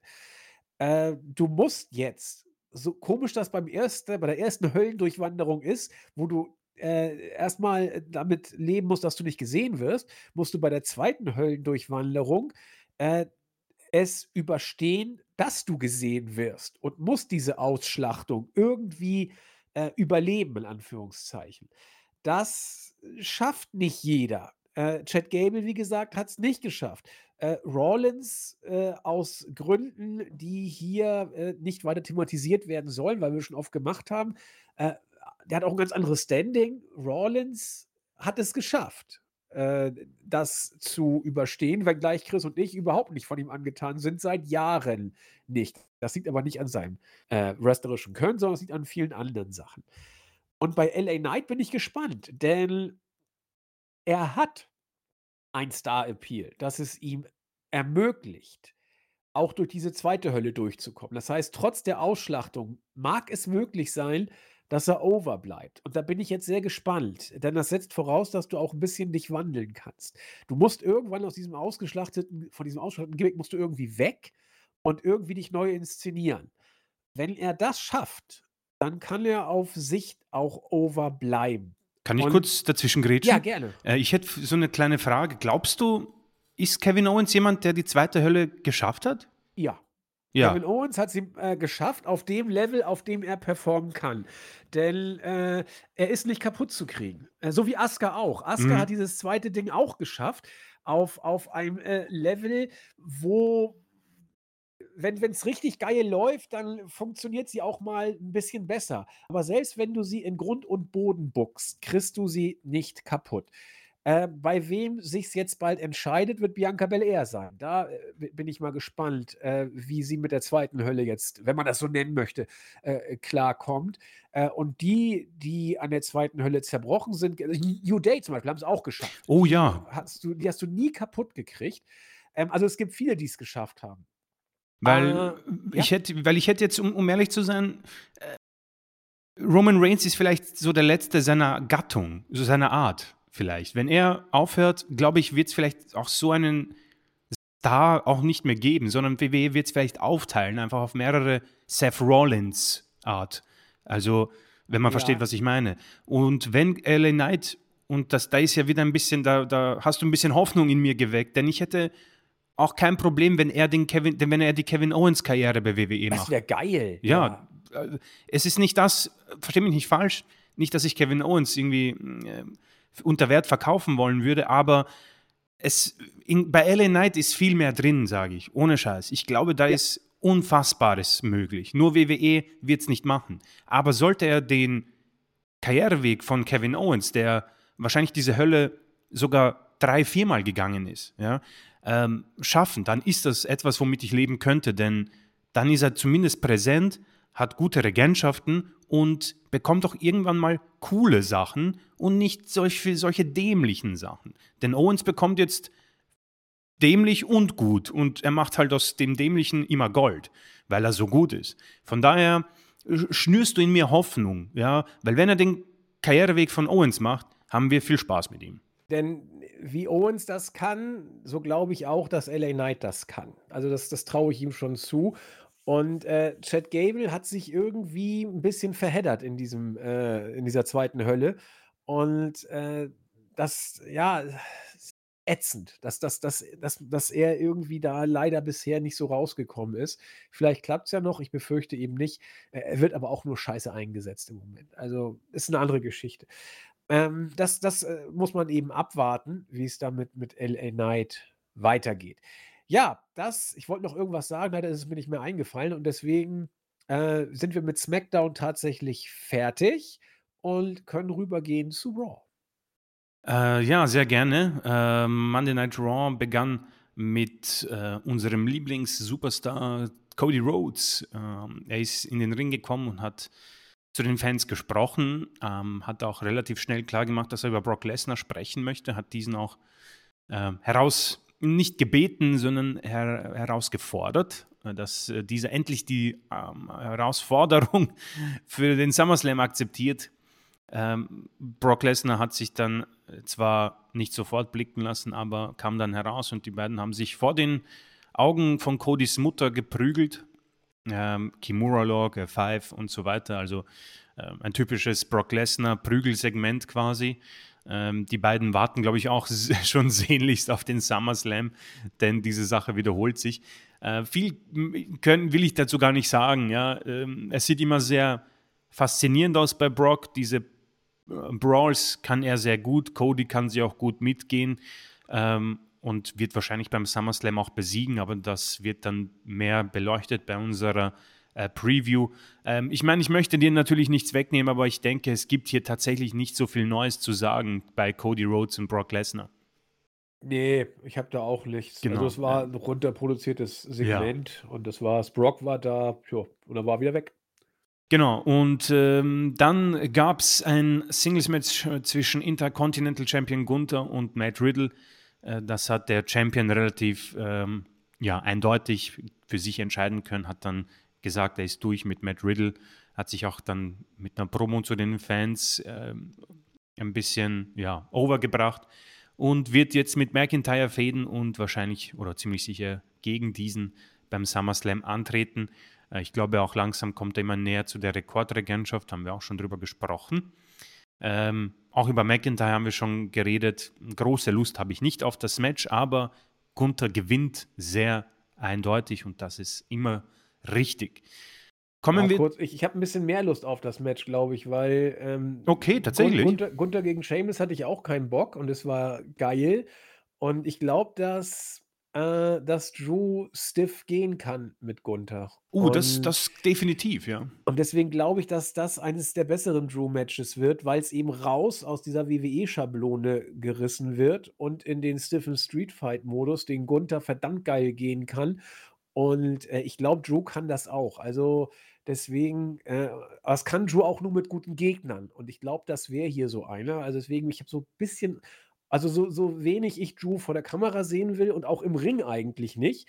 Aber gegen Gunther, doch, Gunther besitzt, glaube ich, kein schlechtes Match äh, äh, bei größeren Shows gehabt. Deswegen nee, glaube ich auch, ja. Ich hoffe halt, dass McIntyre sich da nicht den Titel holt. Das ist meine äh, Befürchtung. Ja, Aber, das hoffe ich mit. Äh, wird, wird wahrscheinlich alles eine Frage des Vertrags sein. Da bin ich mir noch immer nicht sicher, ob man sich da einig geworden ist. Aber ähm, auch ein Thema für ein anderes Mal. Ja, wir haben letzte Woche über die äh, Dominanz des Judgment Day gesprochen und ich weiß nicht, wie es dir geht, aber ich glaube, wir könnten hier auch über den Titelgewinn von Dominic Mysterio sprechen, denn es ist, es ist bei Raw nicht so viel Neues passiert. Äh, Judgment Day. Ähm, sie reden darüber, wie geil sie sind und wie sie dominieren und sie haben wieder zueinander gefunden. Und äh, sie haben die Tag Team Champions äh, Sami Zayn und Kevin Owens herausgefordert. Vorweg haben verloren, was ein ordentliches Match war. So, äh, jetzt äh, passiert wohl beim SummerSlam ein Match zwischen Finn Balor und Seth Rollins und wir haben äh, Dominic Mysterio, der, lass mich mal nachschauen, Wes Lee, glaube ich, war das. Äh, den hat er von der North American Championship getrennt. Ähm, Dominic Mysterio auch ein sehr prägender Faktor dieses Podcasts in den letzten Wochen. Und wir haben auch über die Tatsache geredet, dass die belanglosesten Gürtel gut aussehen, wenn sie zusammengefercht werden bei einem Stable. Ja, Damage Control ein super Beispiel. Und vielleicht auch der Judgment Day. Und da komme ich jetzt vielleicht zu einer interessanten Situation, die sich natürlich ergeben könnte. Der Judgment Day im Moment mit Money in the Bank, Kofferträger Damian Priest, Women's World Champion Rhea Ripley, North American Champion Dominic Mysterio und vielleicht, Ruf, Fragezeichen, World Heavyweight Champion Finn Balor.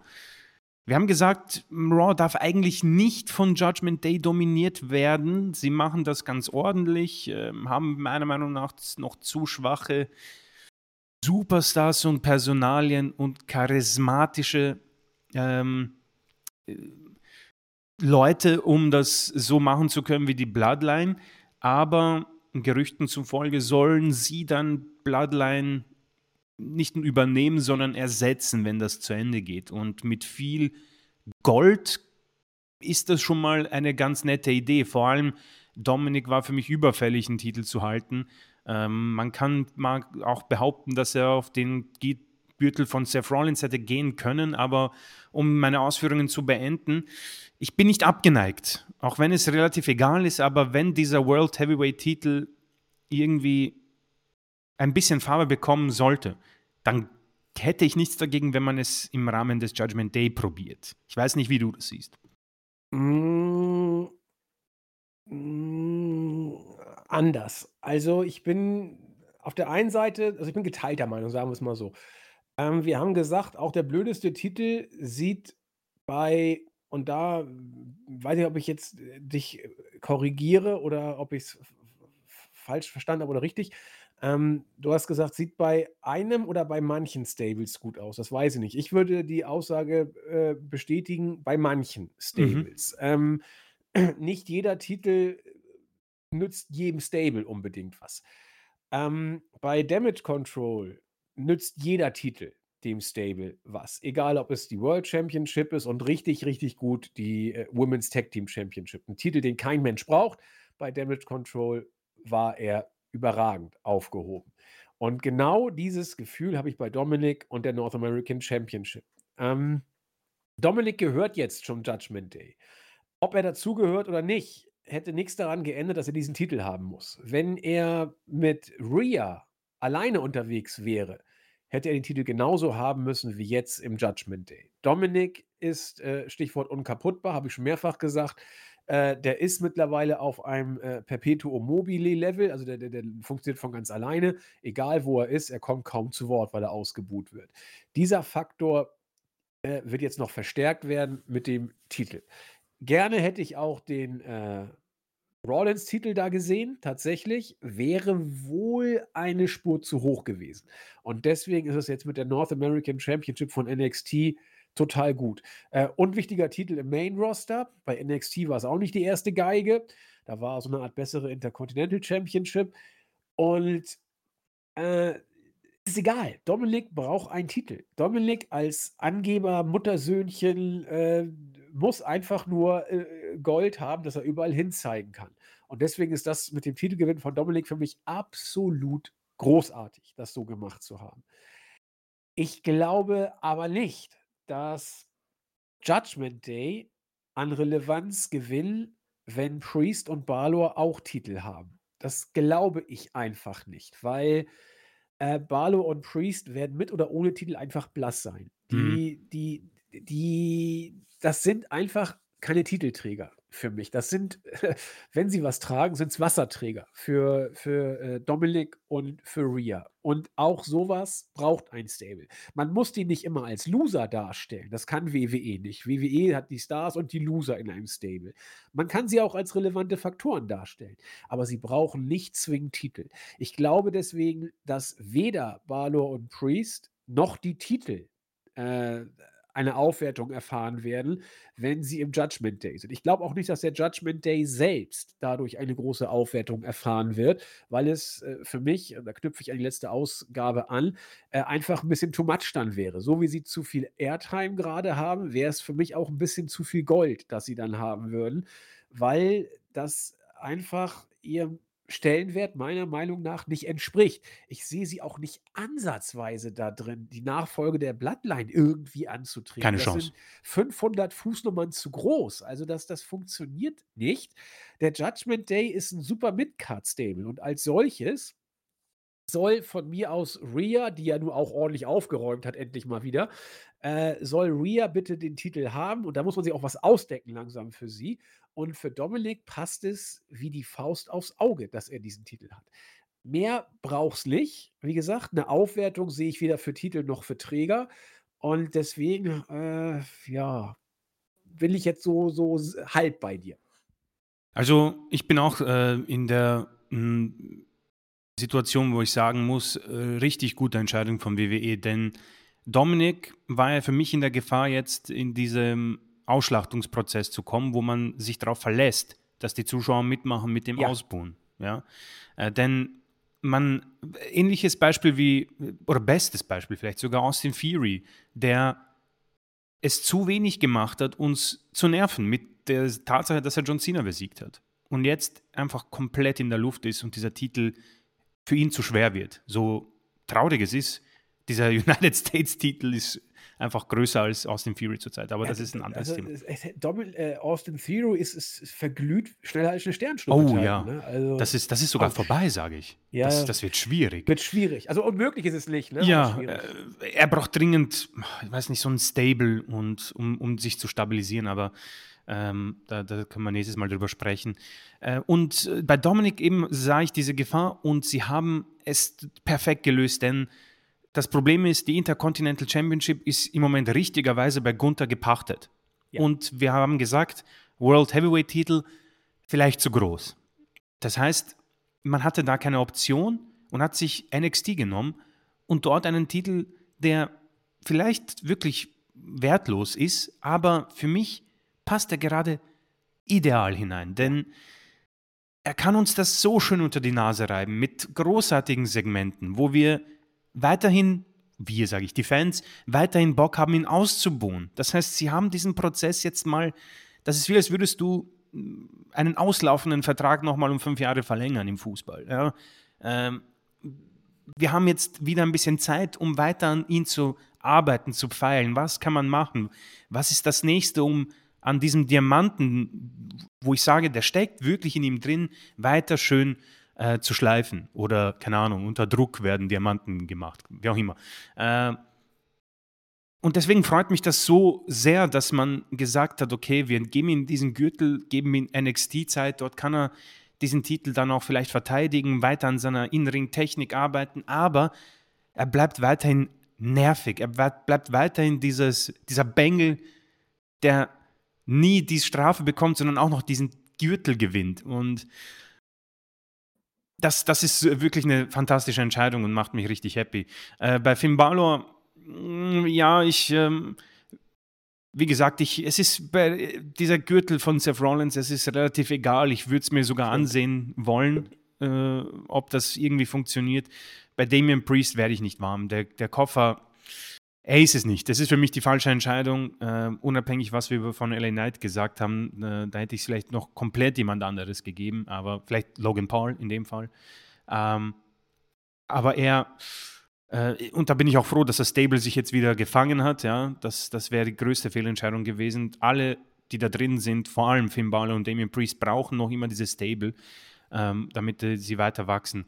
Ähm, und auch äh, mit einem abschließenden Satz, ähm, so sehr ich es sehen wollen würde, dass sie alle irgendwie etwas haben, was auch immer es ist, an Bloodline werden sie sich nie messen können. Da, das wird unmöglich sein.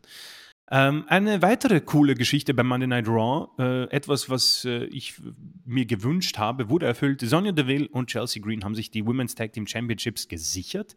Ich musste sofort an dich denken. Ja.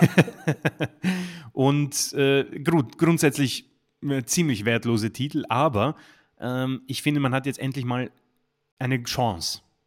Mehr will ich dazu nicht sagen, man hat eine Chance. Die Gründe, man hat hier zwei Damen, die ziemlich sicher vom Charakter, vom Gimmick her etwas draus machen können. Mit Backstage-Segmenten und auch ihrer Art und Weise, wie sie Matches gewinnen, auf unfaire Art und Weise. Diese Gürtel haben das Problem, dass sie bei Babyfaces einfach untergehen. weil es unmöglich ist, diese over zu bringen. Und ich glaube, dass diese beiden Frauen äh, daraus was machen können. Ob sie das schaffen, das wird die Zeit zeigen. Ähm, Interessant. Äh, ja. War wohl Liv Morgan hat sich, glaube ich, verletzt. Ne? Sonst hätte man die Titel, glaube ich, so, so ja. schnell nicht wechseln lassen. Sie haben sie ja gerade relativ frisch erst gewonnen von, von Ronda und Dings. Ähm, ich weiß nicht, ob Liv Morgan sich vor oder nach dem Match verletzt hat, aber irgendwas war da, weil äh, Raquel hat ja Storyline-mäßig die Verletzung gesellt. Äh, Im Real Life ist es wohl Liv Morgan. Liv Morgan. Muss ich aber muss ich nochmal verifizieren. Ähm, aber großartig finde ich es auch. Du hast es sehr schön gesagt, das sind Titel, die können nur Heels overbringen. Und ähm, Deswegen passt es mit Damage Control, dem Tag Team Gürtel, deswegen passt es mit Dominic und dem äh, äh, North American Gürtel und deswegen passt es auch mit äh, Sonja und Chelsea. Wobei man dazu auch sagen muss, Sonja und Chelsea funktionieren auch äh, vor der Kamera, finde ich. Mhm. Das äh, hat Chris mehrfach schon angesprochen. Äh, Sonja und Chelsea haben äh, eine kleine Geschichte, die sie uns da immer wieder erzählen.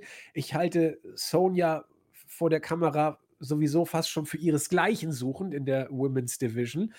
Und äh, von daher ja, habe ich mich auch total gefreut. Äh, auch äh, wenn wir schon über Eric Young gesprochen haben, äh, Chelsea Green für mich eine, die von der Rückholaktion am besten funktioniert von Triple H. Ja, als ähm, einzige eigentlich. Eigentlich sogar als einzige, ja. Deswegen ähm, freut mich das sehr für sie, denn ich, sie macht, man sieht, dass sie sehr viel auf ihr Gimmick Wert legt, ja. Und das macht sie sehr, sehr gut. Ähm, genau, wir haben das schon über Jey Uso haben gesprochen. Ähm, das Sit-Down-Interview, ich weiß nicht. Es, es ist nichts für mich, Leute. Ähm, es, ich finde das ganz nett gemacht, wie Seth von diesen ähm, ja, Lachen und gute Laune dann gewechselt hat, als Finn Balor dazu gestoßen ist. Und WWE will unbedingt diese Situation mit der Verletzung vor sieben, acht Jahren, keine Ahnung, äh, nutzen, um uns das zu verkaufen. Das Einzige, und da bleibe ich, wenn Balor das gewinnen sollte, interessiert es mich nur, um zu sehen, ob, ob und es ist so eine Art empirische Sozialforschung, um zu sehen, ob unsere Argumentation stimmen könnte, dass mehr Gürtel bei fast allen äh, mehr Relevanz bedeutet. Ja. Alles andere ist für mich einfach das, was Woche für Woche beschrieben wurde. Es ist nichts für mich. Seth Seth hat auch in diesem äh, Podcast, glaube ich, mit Logan Paul gesagt, dass ihn schon viele Verletzungen plagen. Äh, unschön sowas äh, will man natürlich nicht, aber ich denke mir, ob das vielleicht auch so eine Chance ist, dass er irgendwie für ein Jahr weggeht oder anderthalb und dann wieder neu zurückkommt als eine Art ja, neue, neues Gimmick, denn das hier, äh, dieses Herumgelache und diese Outfits, mh, mm, überlass das Becky Lynch und werde wieder der Architekt, der einfach mit dem Midcard-Titel tolle Matches liefert. Sowohl er als auch dieser Gürtel haben sich bei mir jetzt schon aus dem, ja, aus dem Interesse verabschiedet. Ja, das Problem bei Rawlins ist ja auch, da haben wir letztens äh, bei uns äh, intern mal so ein bisschen philosophiert. Äh, Jens hat das angesprochen und ich fand ja, das auf den Punkt gebracht. Das fand ich auch super. Rawlins Stimmlage, Rawlins Art zu lachen, ähm, das, das kriegst du doch nicht gegriffen. Das ist mhm. doch nicht, also das, das nervt ja als mehr als es Face ist und es nervt so, dass es Go-Away-Heat erzeugt als Dominic-Heat in Anführungszeichen. Also äh, irgendwie muss, muss Rawlins da auch seine, seine Rolle vielleicht ein bisschen neu definieren. Ähm, das, das ist alles, äh, ja, wir wollen jetzt kein Rollins-Bashing betreiben. Genau, ja. Auf genug diese, diese äh, Punkte sprechen wir ja an. Aber es ist eben, äh, dass das fällt uns ja nicht nur Chris und mir auf, es fällt bei uns äh, intern auf, es fällt bei vielen Fans auf. Andererseits, die, die äh, Zahl der Rollins-Fans ist äh, riesig. Also, äh, scheint es da auch so eine Spreizung zu geben zwischen solchen Deppen, wie wir es sind, und den Fans, die sagen, lass mal Rollins in Ruhe. Also der, der, der polarisiert ja offenbar und äh, wir können nur Gründe dafür nennen, warum wir es irgendwie problematisch genau. finden, während der Rest sagt, Alter, seid ihr doof? Äh, Rollins ist der größte Star seit Hulk Hogan. Den, den lache ich natürlich aus, wenn er das sagt, aber äh, es wird genug geben, dieser Steak, und das ist ja auch okay. Auf jeden Fall. Äh, Jens hat auch einen äh, tollen Link geschickt über eine Promo, die von ihm gut war. Das war, glaube ich, kurz nach dem Split vom Shield ähm, wo die Arena leer war. Ähm, und da war seine Stimmlage wirklich anders. Also ich fand dieses Beispiel wirklich sehr, sehr gut. Ja, er hat auch, das war auch seine stärkste Zeit und er kann es doch auch. Mhm. Er kann es ja. Das war wirklich eine super Zeit von Rollins. Ähm, so kurz vor äh, Authority, äh, diese Architect-Sache. Ja. Ja, super. Perfekt. Ähm, Viking Rules Match äh, will ich nur wieder Props geben für Chad Gable. Ähm, und tatsächlich, man kann sich das anschauen. Es war ganz witzig. Ja. Äh, waren ein paar krasse Sachen dabei. Und Chad Gable ist ein unglaublicher Wrestler. Dazu, das ist das, was ich dazu sagen möchte. Äh, Shayna und Ronda Rousey wurde aufgebaut, wird es beim SummerSlam geben. Ähm, Fede für mich sehr schwach, aber ich habe Bock auf das Match, einfach zu sehen, ob sie sich kloppen bis zum geht nicht mehr. Äh, Ricochet möchte unbedingt gegen Logan Paul antreten. Nächste Woche wird das wahrscheinlich akzeptiert. Da gehe ich jetzt mal schneller drüber. Auch dieses Miss TV-Segment, ich möchte das, glaube ich, gerne auf unsere Diskussion vor einer halben Stunde verweisen, denn das passt für mich sehr gut hinzu. Eine sehr schwache Promo, finde ich, von Trish Stratus.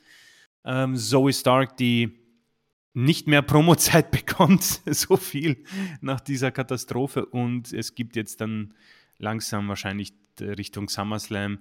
Äh, Becky muss Zoe besiegen, ähm, um dieses Rückmatch zu bekommen. Sollte sie verlieren, muss sie sich irgendwie verbeugen vor Trish und sagen, thank you, Trish.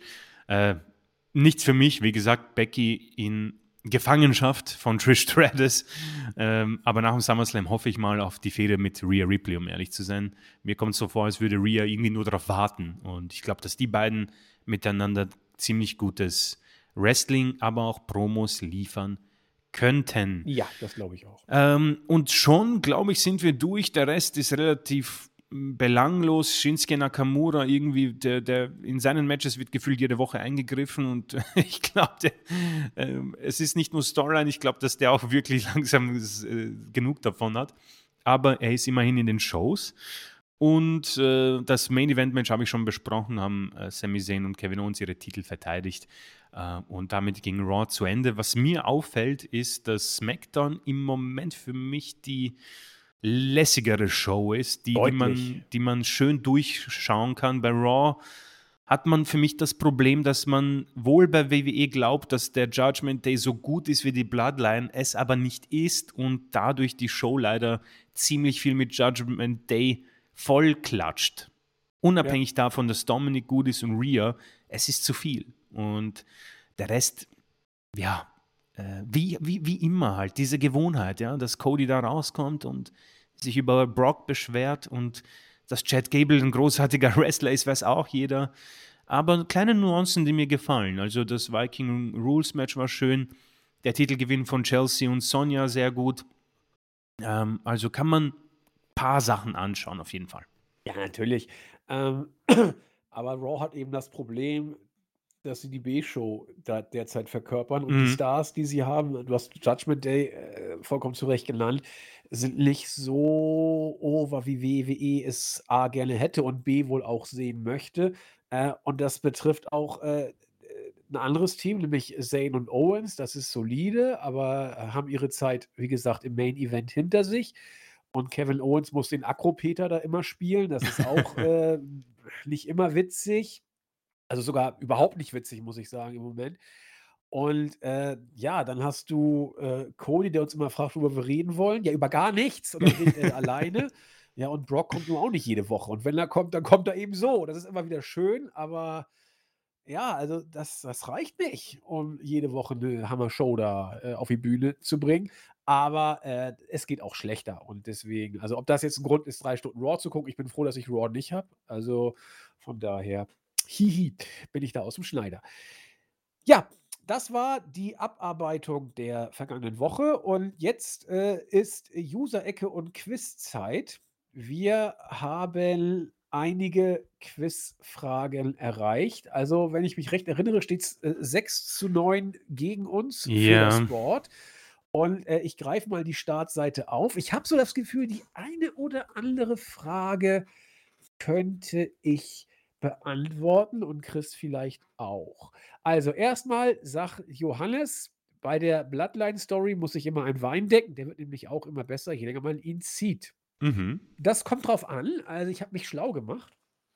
Bei älteren Weinen muss man eigentlich relativ schnell, nachdem man sie entkorkt hat, sie trinken, weil die Aromen sich verflüchtigen, während ein äh, junger Wein relativ lange erstmal atmen muss. Also wenn ihr mehr wissen wollt, fragt mich, ich weiß alles.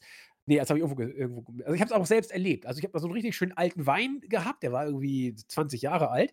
Dann habe ich ihn aufgemacht, habe ihn eine Stunde ziehen lassen und es schmeckte irgendwie gar nicht mehr gut.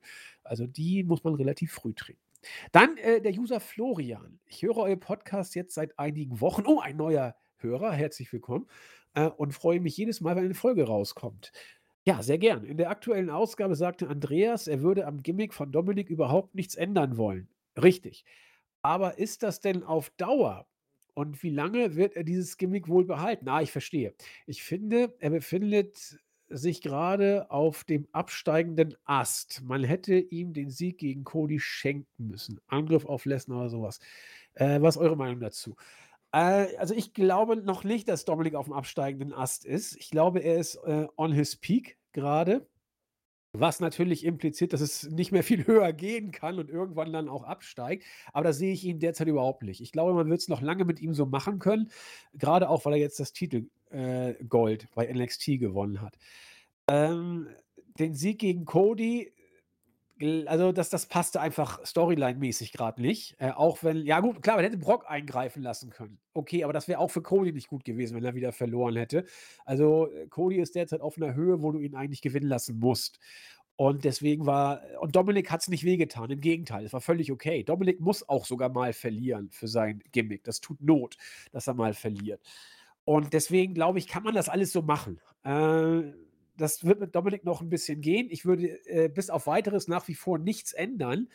Äh, und selbst wenn es ein bisschen auf dem absteigenden Ast ist oder kommen sollte, wird man ja noch ein paar Wochen oder Monate damit gehen, bis man sich zu einem Gimmickwechsel entschließen sollte. Aber das sehe ich tatsächlich so schnell noch nicht, Chris. Äh, ich würde es tatsächlich ebenfalls äh, so wie vorhin äh, zusammenfassen, dass ich Sorge hatte, man aber die Sorgen bei mir jetzt mal mit diesem Titelgewinn ähm, entfernt hat. Ähm, ich denke, das kann man so weiterziehen, denn er hat einfach die, diese Ader und dieses, ähm, diese Art, wie auch immer man sie durchgebracht hat, ob das wirklich mit dieser Storyline mit Rey Mysterio zusammenhängt, weiß ich nicht, aber man hat es irgendwie geschafft, dass die Fans diesen schönen schmalen Grat zwischen er macht das sehr gut und Go Away Heat, äh, dass wir uns da dazwischen befinden. Nämlich, äh, man glaubt, es ist Go Away Heat, aber es ist tatsächlich einfach gute Arbeit von einem jungen Mann, der sehr verloren war hinter dem Schatten seines Vaters. Und ja. ich habe ziemlich Bock noch drauf. Vor allen Dingen, er hat ja jetzt schon overachieved. Also Auf jeden Mensch Fall. hätte gedacht, dass er da überhaupt hinkommt. Alter, never. Wo er jetzt ist. Also, das ist Boah. ja äh, mehr als Phoenix außer Asche geht ja gar nicht eigentlich. Als der Tag Team Champion war mit Rey Mysterio, boah, das war furchtbar. Das Gott, war echt der Go-Away-Hit, ja. Das war krass, ja. Der User Don't Say My Full Name sagte, Chris meinte am Ende des Podcasts, dass in nächster Zeit nicht viel im Wrestling passiert und das so kurz bevor das äh, New Japan Pro Wrestling G1 Climax startet. Ja, da sind wir nicht mehr so äh, ja. intensiv involviert. Äh, äh, aber in der Tat, das, das ist wird gut. Also Climax ist immer mega, muss man sagen. Leider und Daniel Bryan, der immer noch äh, leider, leider verletzt ist, aber mit interessanten, äh, auch amerikanischen Workern in der Tat bestückt. Jetzt drei Fragen, für die ich ihn äh, eine runterhauen könnte, weil ich keine Antwort weiß. Und vor allen Dingen, also man könnte es Vielleicht, aber das ist so kacke, weil das ist so diese, habe ich in der Schule schon gehasst, Zusatzfragen zu einer Frage. Das heißt, wenn du die Frage nicht weißt, weißt du die Zusatzfragen auch nicht. Und hier sind alle Fragen auf ein äh, Suspect bezogen. Äh, vielleicht weiß Chris mehr. Frage 1. Wer hatte die Nummer 1 beim ersten Frauen Royal Rumble? Um, oh, also ich, ich, ich glaube, ich kann, glaube, es war entweder Becky oder Sasha Banks. Aber ich weiß nicht ja, wer. Das ist ja schon verdammt konkret. Wie, wie, wie kommst du darauf? Das, also ähm, ich erinnere mich, weil ich, ich, ich, ich habe mir damals gedacht, okay, die WWE macht jetzt einen Rumble mit den Frauen und das ist natürlich sehr gefährlich und man müsste es, man müsste mit sehr starken Frauen anfangen, damit die ein bisschen den Schwächeren aushelfen. Und ich glaube, sie haben mit Becky und Sasha Banks angefangen, damit die sich dann mit den Taminas der Welt durchprügeln. Ja. Nur weiß ich jetzt nicht, wer von den beiden die Nummer 1 war. Ja, okay. Ähm, jetzt überlege ich mal. Wann war denn der erste Frauen-Rumble? Also ich glaube, der war, 16? glaube 2018. 18 sogar. Ich weiß auch, dass Sin Asuka gewonnen hat. Echt? Ja, weil Shinsuke Nakamura ihn auch damals gewonnen hat. Und das ist irgendwie, die Japaner haben damals so quasi regiert bei WWE. Okay, damit haben wir schon mal, wenn das wirklich stimmt, dann haben wir schon mal, äh, ach nee, oh Gott. Nee, leider haben wir noch nichts. Was fragt er denn da für bescheuerte Fragen, sag mal? Wir haben leider Also- wirklich gar nichts. Also mein Gefühl sagt, das ist, ist ätzend. Also mein Gefühl wird Sascha Banks sagen, aber ich habe irgendwie genauso das Gefühl, dass dieses blöde, äh, dieses äh, Theme Mhm. von, von Becky vielleicht auch den Anfang gemacht hat. Dann kam Sascha als Zweite rein. Wollen wir uns auf Becky Lynch festlegen, oder? Äh, gerne, ja. Wir können, wir können Becky Lynch machen. Warte mal, dann.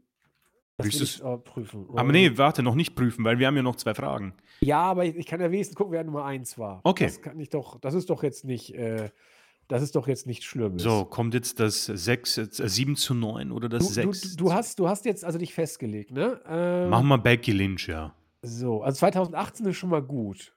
Das ist schon mal gut. So, jetzt gehen wir zum äh, Mädels Rumble. Wieso ist denn der nicht hinterlegt? Was ist denn das für ein Unfug? Äh, aber du hast recht, Asuka hat ihn gewonnen. Wieso ist denn der nicht hinterlegt? Ich, mach's mal, ich muss da mal Royal Rumble 2018 tatsächlich hinschreiben. Das ist sehr spannend gerade. Sehr doof. Ähm, Ich denke mal so. drüber nach, wer als erstes hätte eliminiert werden können. Ja, warte mal. Irgendwie spinnt hier gerade alles. 2018. So, jetzt tippe ich es rein. Und er. Oh, jetzt bin ich auch auf der Deutschen, die kann ja gar nichts. So, äh, ja, das war aber auch von mir blöd, muss ich sagen, dass ich da, er hat, hat mich ordentlich verarscht. Äh, so, jetzt bin ich auch auf der englischen. Also sorry für die, für die, ähm, für die äh, Verzögerung. Jetzt wird es funktionieren. So, Royal Rumble 2018. Ähm, und zwar erste Entrance. Nein, Sascha Banks. Nein! recht gehabt. Sascha Banks und Becky Lynch waren die Nein! beiden. Oh, nee. Oh Mann, das tut weh. Vor allen Dingen, wenn man so dicht dran war. 6 zu 10. Nee, 11, Mist. oder? Nee, 6 zu 9 lagen wir. Okay, hinten. Und 6 jetzt zu ist es 10. 6 zu 10. Ja, super. Aber, aber, Alter, da hast du aber einen Punkt der Herzen verdient. Das war Oh, richtig, richtig gut. Meine, das war so knapp. Ähm, Äh, Okay. Wer wurde als Erste beim Frauen-Rumble eliminiert? Alter. Gut, das ist jetzt schwer. Also, ich, wir können mal davon ausgehen, dass es vielleicht jemand, ein, ein Schwächling war. Weil Ja. man macht, was man bei WWE ja gern macht, zwei, zwei große Stars machen einen Stare-Down, dann kommt ein Weichling rein und der wird dann von beiden eliminiert. Ja, könnte auch passen zum ersten Segment. Nur wer das war, keine Ahnung. So, äh, Nikki Cross war damals vielleicht äh, erbärmlich genau. genug. Also Ja, eine solche Legende wird es nicht sein. Eine, Leg Nee, nee, nee, Legende nee. glaube ich nicht. Nee, so Leute wie äh, Maniki Cross oder äh, wie heißt sie von den Viking Raiders, Valhalla, ich weiß nicht, wie sie damals hieß. Ähm, Sarah Logan. Sarah Logan, solche Sachen brauchen wir. Ja, aber da, da, da können wir uns doch jetzt wirklich. Äh, Ist halt jetzt ja, Mandy Rose, ja. Tamina, Ja. vielleicht Tamina. nehmen wir Tamina. Wir müssen auf irgendwas müssen wir festlegen. Machen wir Tamina. Aber die ist eigentlich, nee, die Tamina ist eigentlich, die wird noch zum WWE zu hoch gebuckt. Also die Stimmt, gilt stimmt, noch so ein stimmt, bisschen stimmt, als ja, Big die- Guy und, und da muss man schon was zeigen, um die rauszukriegen. die wird es nicht gewesen. So Sarah Logan. Äh, Also ich weiß, dass Sarah Logan, ich glaube, die war es vielleicht sogar, weil die war irgendwann mal drin und war ganz schnell wieder raus. Aber das war nicht der 18er Rumble und ich glaube, sie kam da auch erst. Nehmen wir Sarah Logan. Ich, irgendwie habe ich das Gefühl, dass das loserig war. So, äh, Eliminated Order. Aber pass auf, nicht, dass du die letzte siehst. Scheiße. Mandy Rose. Okay, ja. Da, gehabt. nee, nee, also ich hab, ich hab, ich hätte. Ja, aber du hast gut gedacht. Also Chris, Ja. der, der, der denkt hier gut. Also äh, 6 zu 11. Okay. Das nächste wissen wir natürlich auch nicht. Wer wurde als Letzte beim Frauen-Rumble eliminiert? Na gut, Asuka hat ihn gewonnen. Genau, Asuka hat ihn gewonnen. Ich glaube, Sascha Banks ist sehr schnell eliminiert worden. Die hat nicht bis zum Ende durch. Ich glaube nicht, genau. Damals war es äh, nicht so, dass äh, die Nummer 1 und die Nummer 2, glaube ich, lange drinnen waren. Da habe ich auch Mm. was tierisch drüber aufgeregt, dass Sascha Banks da so früh rausgeflogen ist. War, äh, Becky auch so früh rausgegangen? Das Ich glaube, ich glaube, ich glaube schon. Ich glaube schon. Hm. Ich glaube, Becky hat es dann im nächsten Jahr gewonnen, 2019. Da war sie ja dann im Stadion, ja, das wird stimmen. Ähm, war es eine Legende? Sagen wir, es war eine Legende? Die Hera oder war es jemand, der. Boah. Mann, Alter, der Great Muter bekommt hier gerade wirklich äh, Konkurrenz. Ja, aber das ist aber auch, bitte die Fragen das nächste Mal ein bisschen spreizen, weil wenn man, wenn man da einmal nichts weiß, dann weiß man, weiß man ja gar nichts. Ähm, hm, Bailey war damals noch Face, das kann es nicht gewesen sein, da war sie, nee. War- Waren 2018, äh, waren die Bella-Zwillinge noch ein Teil vom WWE? Waren die heiß irgendwie, wo man sagen kann, okay, die bleiben unter den Final Four? Oder waren Nee, die nee, die waren, die waren da schon lange raus. Vielleicht haben sie, haben sie einen Auftritt gehabt, Mhm. äh, aber Wir haben nicht, Michelle sie- McCool, hm, Lita auch nicht. Lita. Lita. Nee, nee, nee. hm, Nee, nee, nee. 2008, Raw, Lotte? Lotte? Lotte. Irgendwie so ein, so ein Oh. Nee, Charlotte war ja Champion. Ja, ja, nee, nee, nee, nee, nee. Sie war ja SmackDown Women's Champion, glaube Woher ich. weißt du das denn? Naja, weil Asuka sie ja bei Rain Mania dann herausgefordert hat. Und Das- verloren hat, Wie glaube ich. kann man sowas wissen? Respekt. Also der Chris weiß alles. Ich glaube, Charlotte war es nicht. Aber ich hätte jetzt fast auf Charlotte auch getippt. Aber Charlotte kann den Gürtel ja vorher. irgendwie Team, vielleicht hat sie ihn erst danach gewonnen. Ich habe irgendwie Lotte so im Gedächtnis. Aber irgendwie, irgendwie spüre ich Charlotte auch.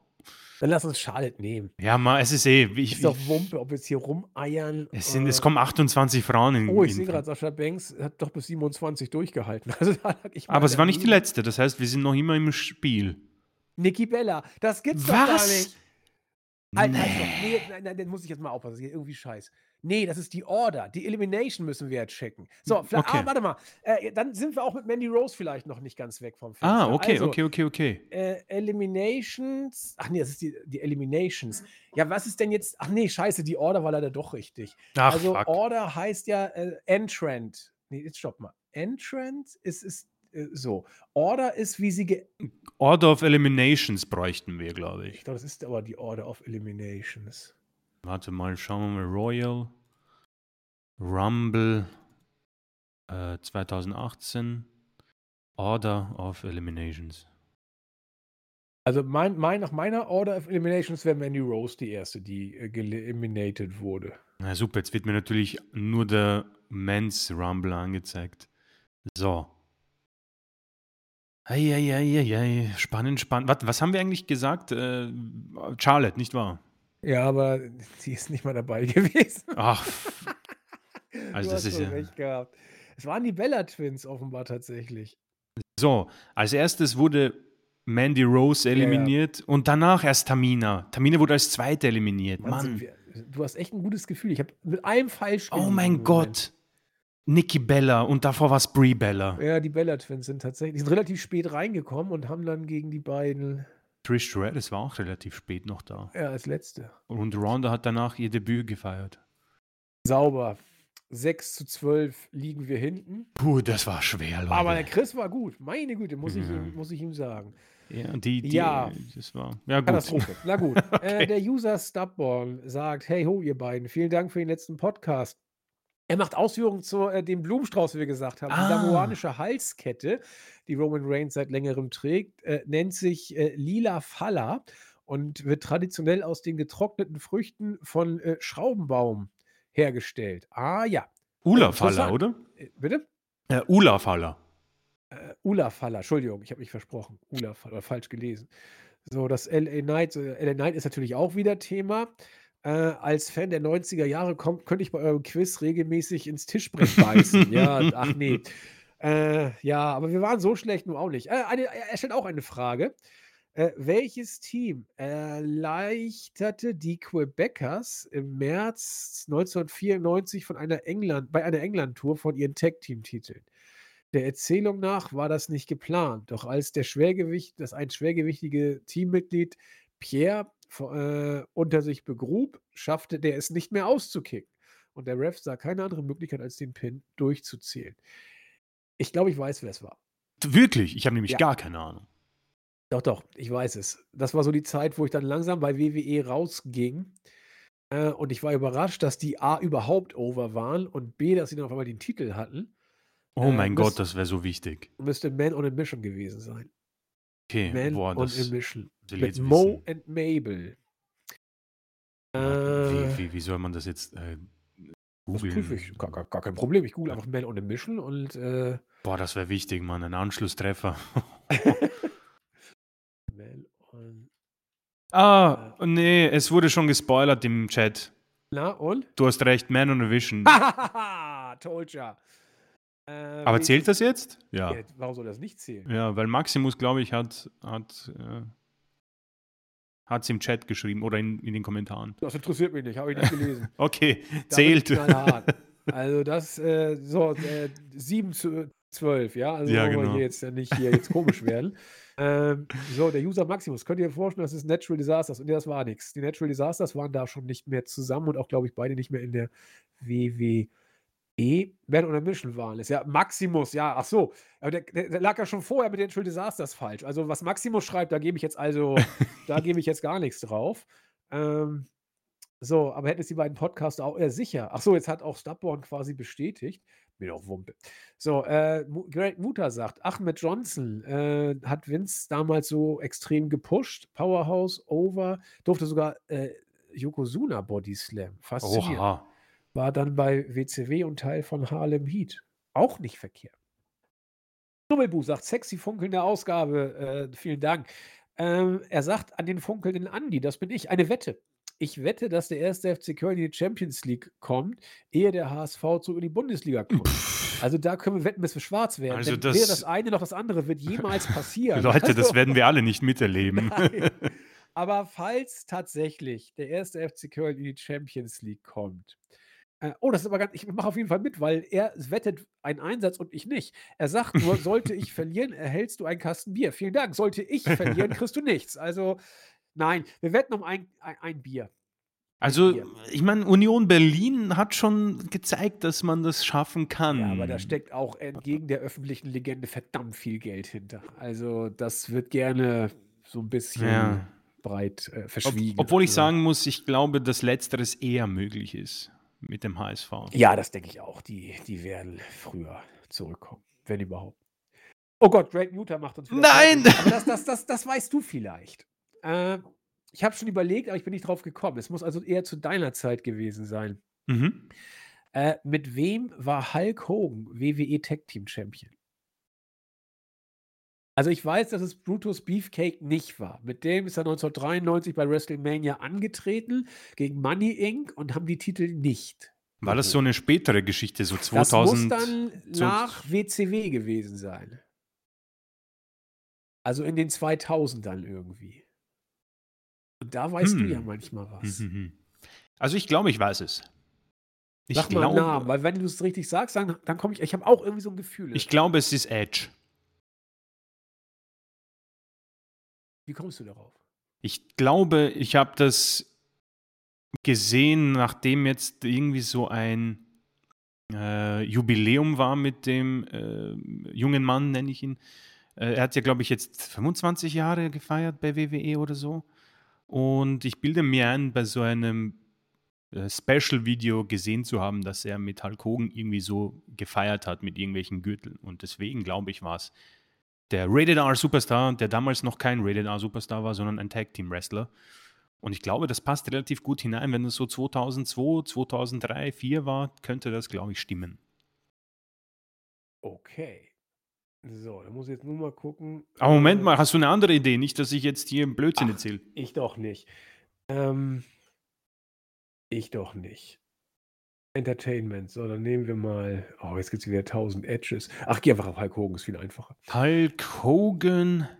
Ähm, WWE Tag Team Ich, ich frage Wikipedia. So, ähm. Wikipedia sagt World Wrestling da. Äh, Tag Team Champion. Mit Edge, geil! Der! Chris hat's gewusst.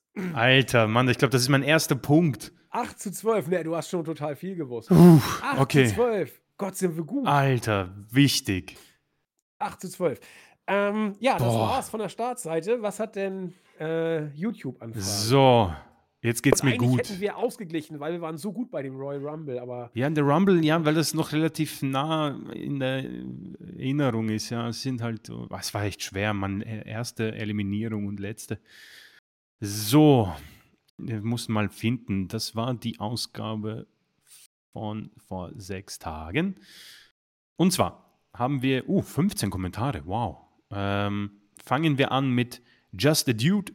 Danke für den einmal mehr fantastischen Podcast. Diesmal genoss ich ihn bei 38 Grad im Urlaub am Pool. Ziemlich cool.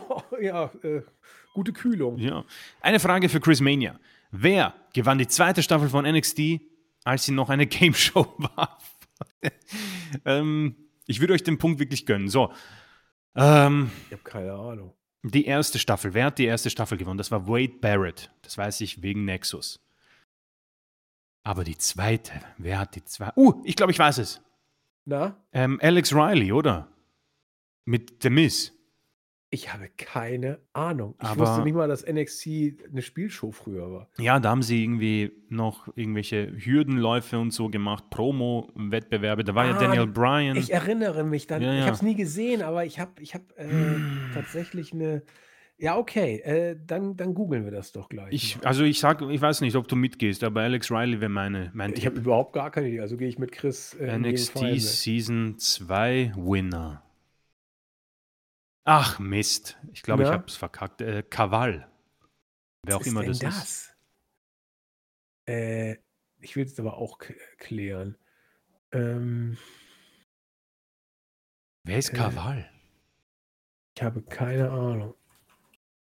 Aber es gab ja einige, die das gemacht haben und dann übel abgestunken haben.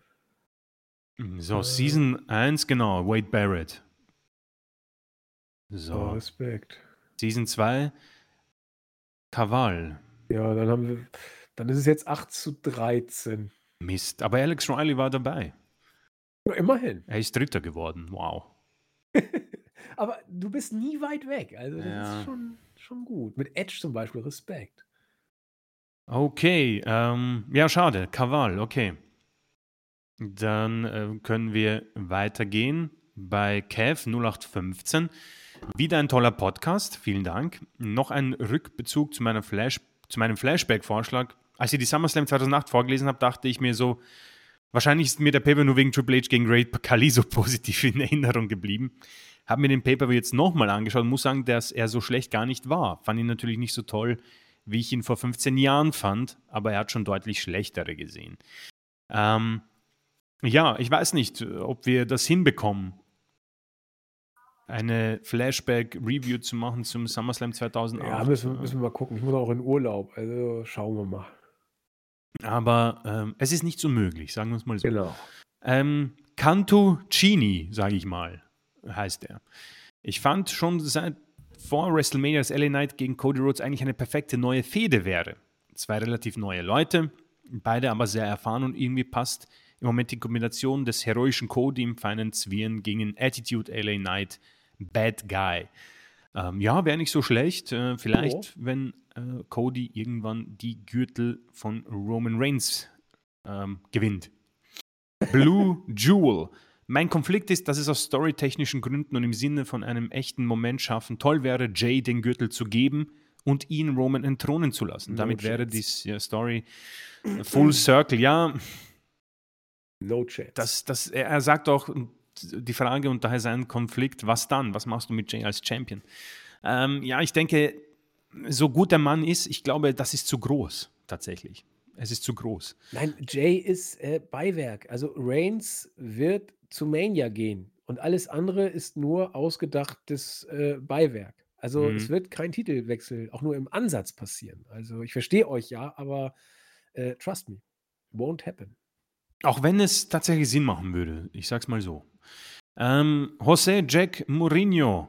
Ähm, ich hoffe nicht nur, dass man bald mit Gunther den nächsten Schritt macht und ihn einen oder zwei ganz großen Titel gewinnen lässt, sondern er hofft auch, dass Kaiser und Vinci auch mal Tag Team Gürtel, äh, Tag Team Gold holen dürfen. Allen voran Kaiser möchte ich doch mal sehr gerne mit Gold um die Hüften sehen. Ja, da bin ich absolut dabei. Äh, Wäre ich richtig happy. Nur ich befürchte, dass, äh, um jetzt äh, auch das Wort zu nehmen, die beiden Kollegen nur Beiwerk von Gunther sind. Und ähm, man sieht auch das Booking. Äh, Gunther ja. war ohne den beiden bei Raw. Äh, ich bleibe dabei, warum Stables immer einen absoluten dominanten Part haben müssen, okay, aber warum die anderen beiden immer äh, Deppen sein müssen, ist sehr, sehr schade, weil bei der New Day waren es ja auch drei äh, gleichwertige Stars. Richtig. Äh, Yoku, 2311, äh, danke für den tollen Podcast, wie immer. Kam in letzter Zeit nicht viel zum Kommentieren und hoffe, ich bin jetzt noch rechtzeitig vor der neuen Aufnahme. Ähm, falls es gewünscht ist, auch von mir eine Quizfrage. Dann mal los. Bei mir geht es nicht zurück bis in die 90er, sondern wir fangen im Jahr an, in, in dem ich Wrestling kennengelernt habe. 2008. Hier die Frage zum ersten Pay-Per-View-Match, das ich jemals live im TV gesehen habe. Welches Tag-Team konnte beim Great American Bash 2008 ein Fatal Four-Way Tag-Team-Match gewinnen, um sich die WWE Tag-Team Championship zu holen? Bonuskomplimente gibt es natürlich, wenn ihr auch die anderen Teams noch erraten könnt. Hast du eine Ahnung? Boah. Great American Bash 2008. Also, wer war da? Was war, wer war denn da irgendwie im Tag Team? Weil ja Priceless da schon waren. Die Colognes. Mm, ja, Kalito und Primo, oder? Ja, ja, genau. Mann, ich weiß nicht mal, wer, wer war denn da WWE-Champion? John Cena? Zweifel. Oder Orton. Oder Orton, ja. Oh Mann, das ist. Ich befürchte, Wann war denn der Great American Bash? Äh, ich glaube, das ist immer so eine Sommergeschichte gewesen. Ja, dann, dann wird es Orton gewesen sein, weil der hat ja 2008 verteidigt gegen Cena und Hunter. oh Mania. ja, du hast recht. Aber ich, oh, ich befürchte leider, dass ich da, da nicht wissen werde, wer das gewonnen hat. Waren damals äh, Miss und Morrison Ja, so das war auch mein Gedanke, Miss und Morrison. Mit ihrem äh, Dirt Sheet. ja, schwierig. Hatte Edge da seine Edge-Heads? Waren die jemals irgendwas? Weiß ich nicht. Aber leider, ich glaube, ich, ich, ich habe da keine Ahnung, wirklich. Es ist zwar meine Zeit, muss ich zugeben, aber ist halt auch schon 14, 15 Jahre her. Dann lass uns Miss und Morrison. Miss und Morrison, sollen wir gleich ich, nachschauen? Würde ich sagen, ja klar. Great American, American Bash 2008. So, Great American Bash. Ähm, so, WWE Champion war übrigens Triple H. Hawkins und Zack Ryder. Hawkins und Zack Morrison Ryder. und Miss waren dabei. Sie waren Jesse dabei, und okay. Festus und Finlis, äh, Finlay und Hornswoggle. Finley und Hornswoggle, wow. Na, immerhin ein von vier Teams gewusst. Die waren aber Champions. Hm. Also so, sch- so schlecht war das nicht. Aber Kurt Hawkins und Zack Ryder Nee. ist, ist klar. Nicht im Ansatz wäre ich Das da hätte ich auch gekommen. nicht. Ohne nachzusehen hätte ich das nicht gewusst, muss ich auch zugeben. Äh, Äh, Bonuskomplimente. 8 zu 14. 8 zu 14, gut. Ähm, ja, wir haben aber ein anderes Team erraten. Er hat gemeint, es gibt Bonuskomplimente. Dann freue ich mich schon Ja, auf die nächste. Kompliment, da können wir uns nichts verkaufen.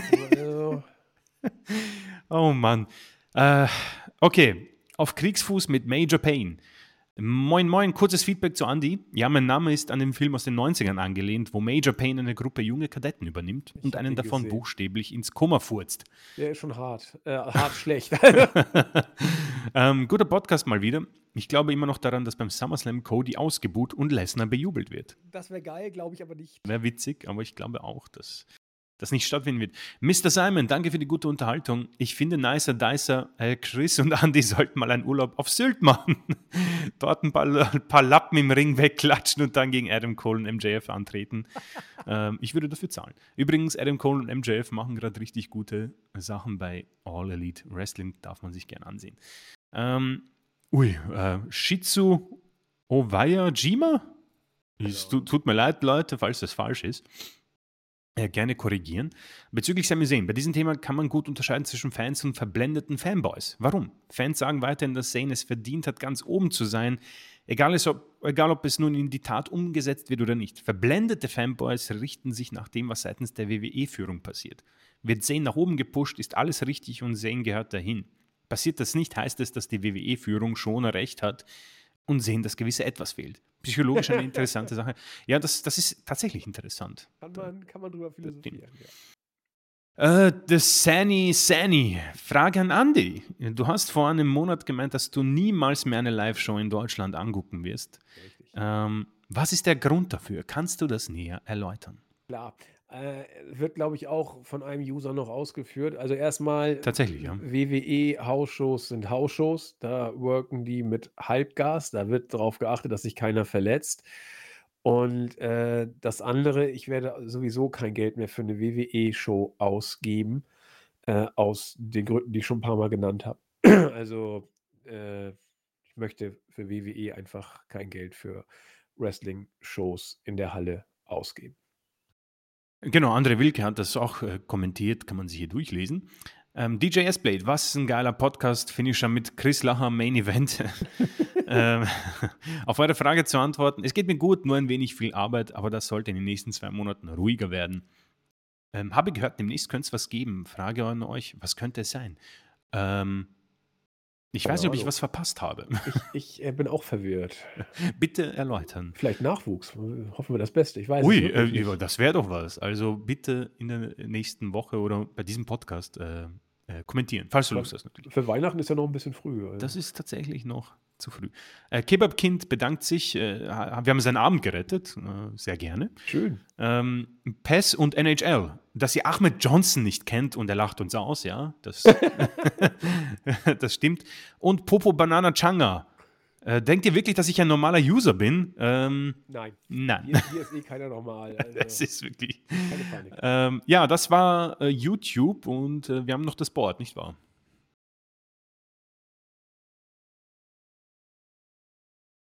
Ja, äh, irgendwo waren doch noch ein paar Fragen, vielleicht auf äh, im, äh, Forum. Also, wir sind ja dicht dran. 8 zu 14 ist ja also eigentlich nichts. Äh, John Boncina sagt, Gladiators Überschrift, äh, haben wir ihn mal wieder haben wir ihn gekriegt, dass er nach ewiger Zeit mal wieder in 'n Podcast Ah, reingehört hat. Das, äh, freut uns sehr. Der User Ruffy: „Hallo ihr beiden, Top-Ausgabe wie immer. Äh, damit es alles nicht langweilig wird, haut doch noch eine Frage raus.“ Das weiß ich. Wie hieß die Stipulation beim Match Triple H gegen HBK bei Armageddon 2002? Na? Das weiß ich. Three Stages of Hell. Ich Wie? liebe dieses Match nämlich. Geil. Dann müssen wir es ja gar nicht prüfen. Es ist ziemlich sicher richtig. Aber ich schaue es gerne nochmal nach. Ja, mach mal. 1914. So. Was war denn das? Armageddon, nicht wahr? Armageddon 2002. So, Armageddon 2002. Frage ich mal Wikipedia auf dem Poster war Tori Wilson und Main Event. Triple H hat Shawn Michaels besiegt mit 2 zu 1 in einem Free Stages of Hell Match. Geil. Street Fight, Steel Cage, Ladder Match. Ja, das war ziemlich krass. Sehr blutige Angelegenheit. So. Der Chris hat gezeigt, dass er es kann. Jawohl. Äh, Maru Rezo, Informationen am Rande, wenn auch off-topic. Off Takeshis Castle sollte ursprünglich in mehreren DVD-Volumes in Deutschland veröffentlicht werden, mit der DSF-Synchro. Letzten Endes erschienen ist nur ein Volumen.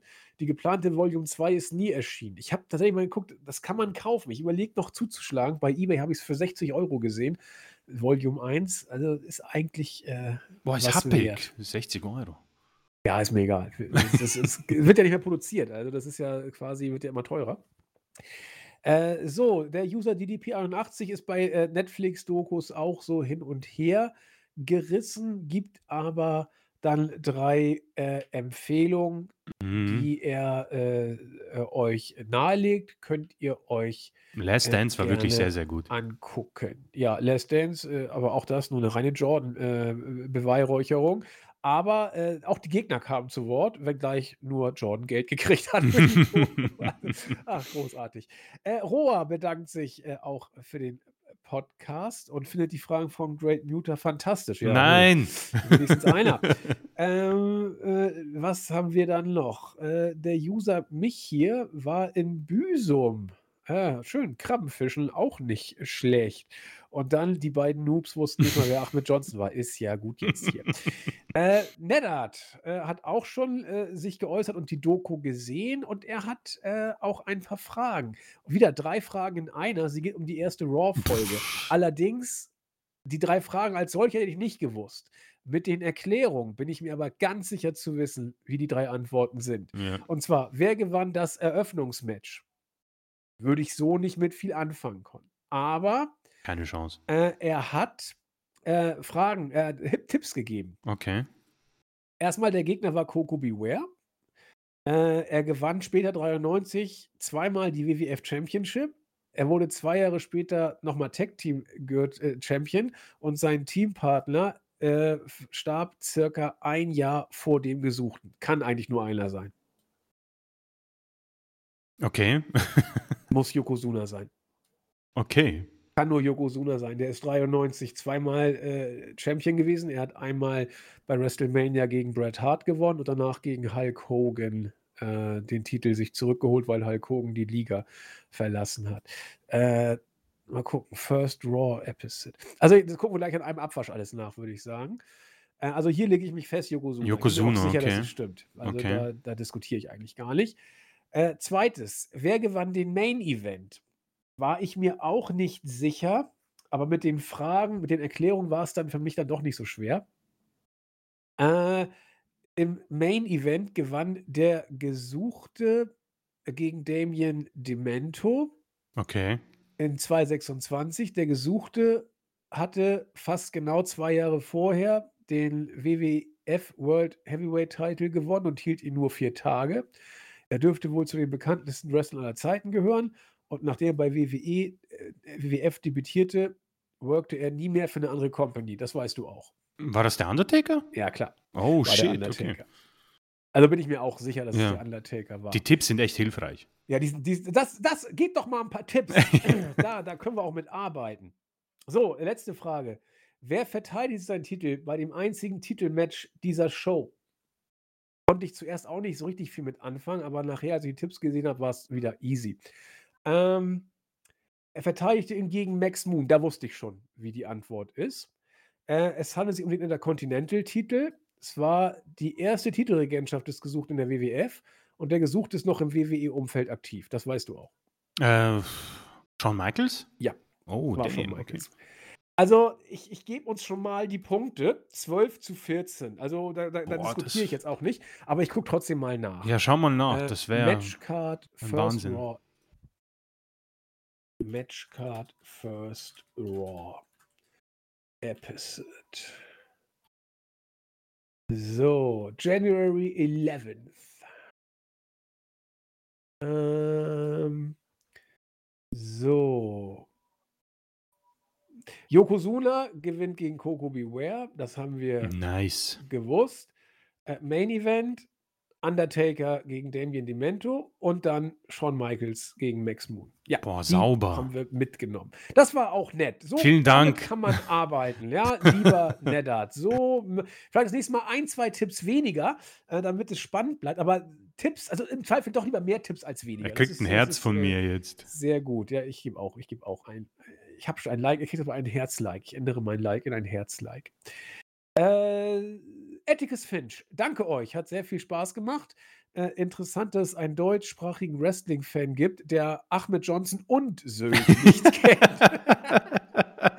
Interessant sowieso, dass Sylt in einem Wrestling-Podcast wird.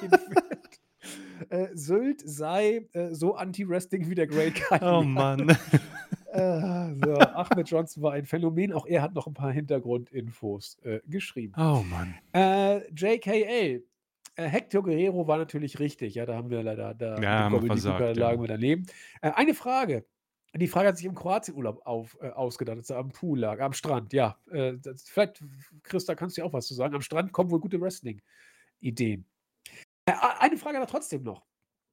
Äh, aus aktuellem Anlass mal eine andere Frage. Hier mal ein Auszug aus meiner Biografie. Ich war Manager bei den Oddities und den Acolytes als äh, The Jackal in WWF. Aha.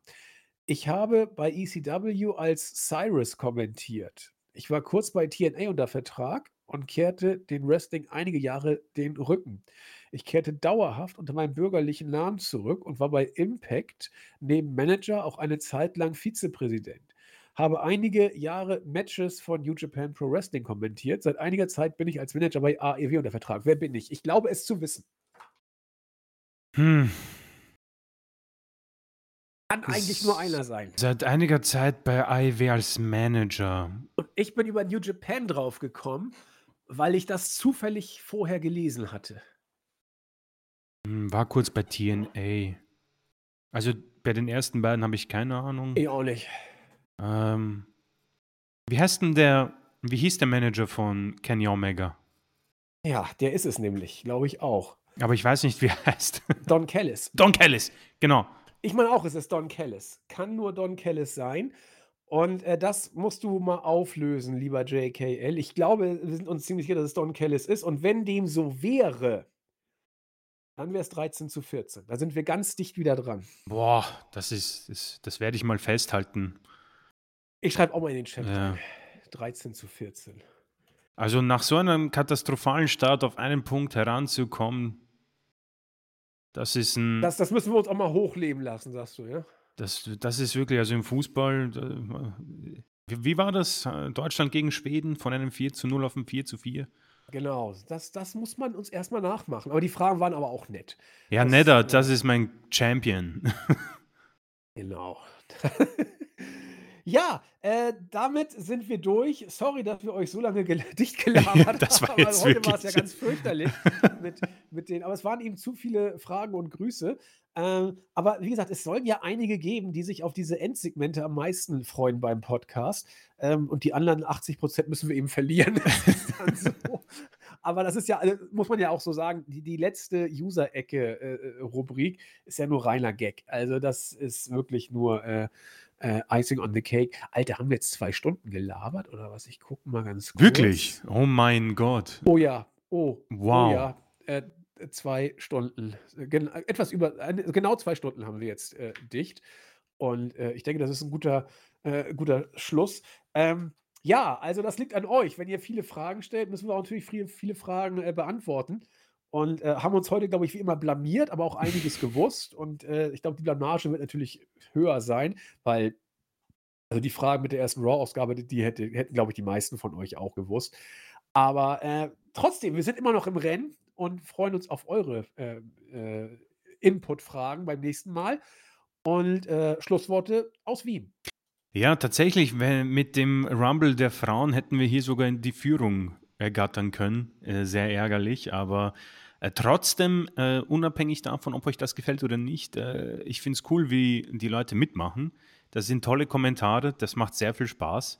Ähm, und das ist äh, irgendwie so eine Community zu haben, mit der man solche Späße machen kann, finde ich relativ cool. Und äh, ich möchte mich auch jetzt schon für zukünftige Blamagen entschuldigen, wenn ich glaube, dass der Undertaker irgendwann spät in den 2000ern debütiert hat.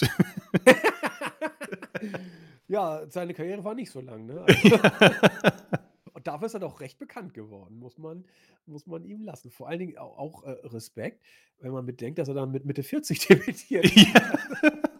Das nimmt ihm keiner. Ja, ich sage auch herzlichen Dank, freue mich auf äh, euch nächste Woche. Ist ja eh Ferienzeit, da kann man ein bisschen rumeiern hier und äh, alles nicht so ernst nehmen. Aber wie gesagt, teilt den Podcast auf in dem pseudoseriösen Teil und dann äh, rumgeeiere, das macht eh immer am meisten Frohsinn. Ähm, wir freuen uns auf euch nächste Woche, äh, wenn alles glatt geht. Also Chris, ich bin nächste Woche irgendwie Mittwoch, Donnerstag aufnahmebereit, das funktioniert. Äh, und äh, mal gucken. Mhm. Urlaub werde ich versuchen so zu machen, dass wir da irgendwie äh, keine großen Lücken haben. Äh, in dem Sinne, macht es gut, bleibt gesund, bleibt fröhlich. Viel Spaß weiter im Sommer, da wo er ist. Wir hören uns. Tschüss. Ciao.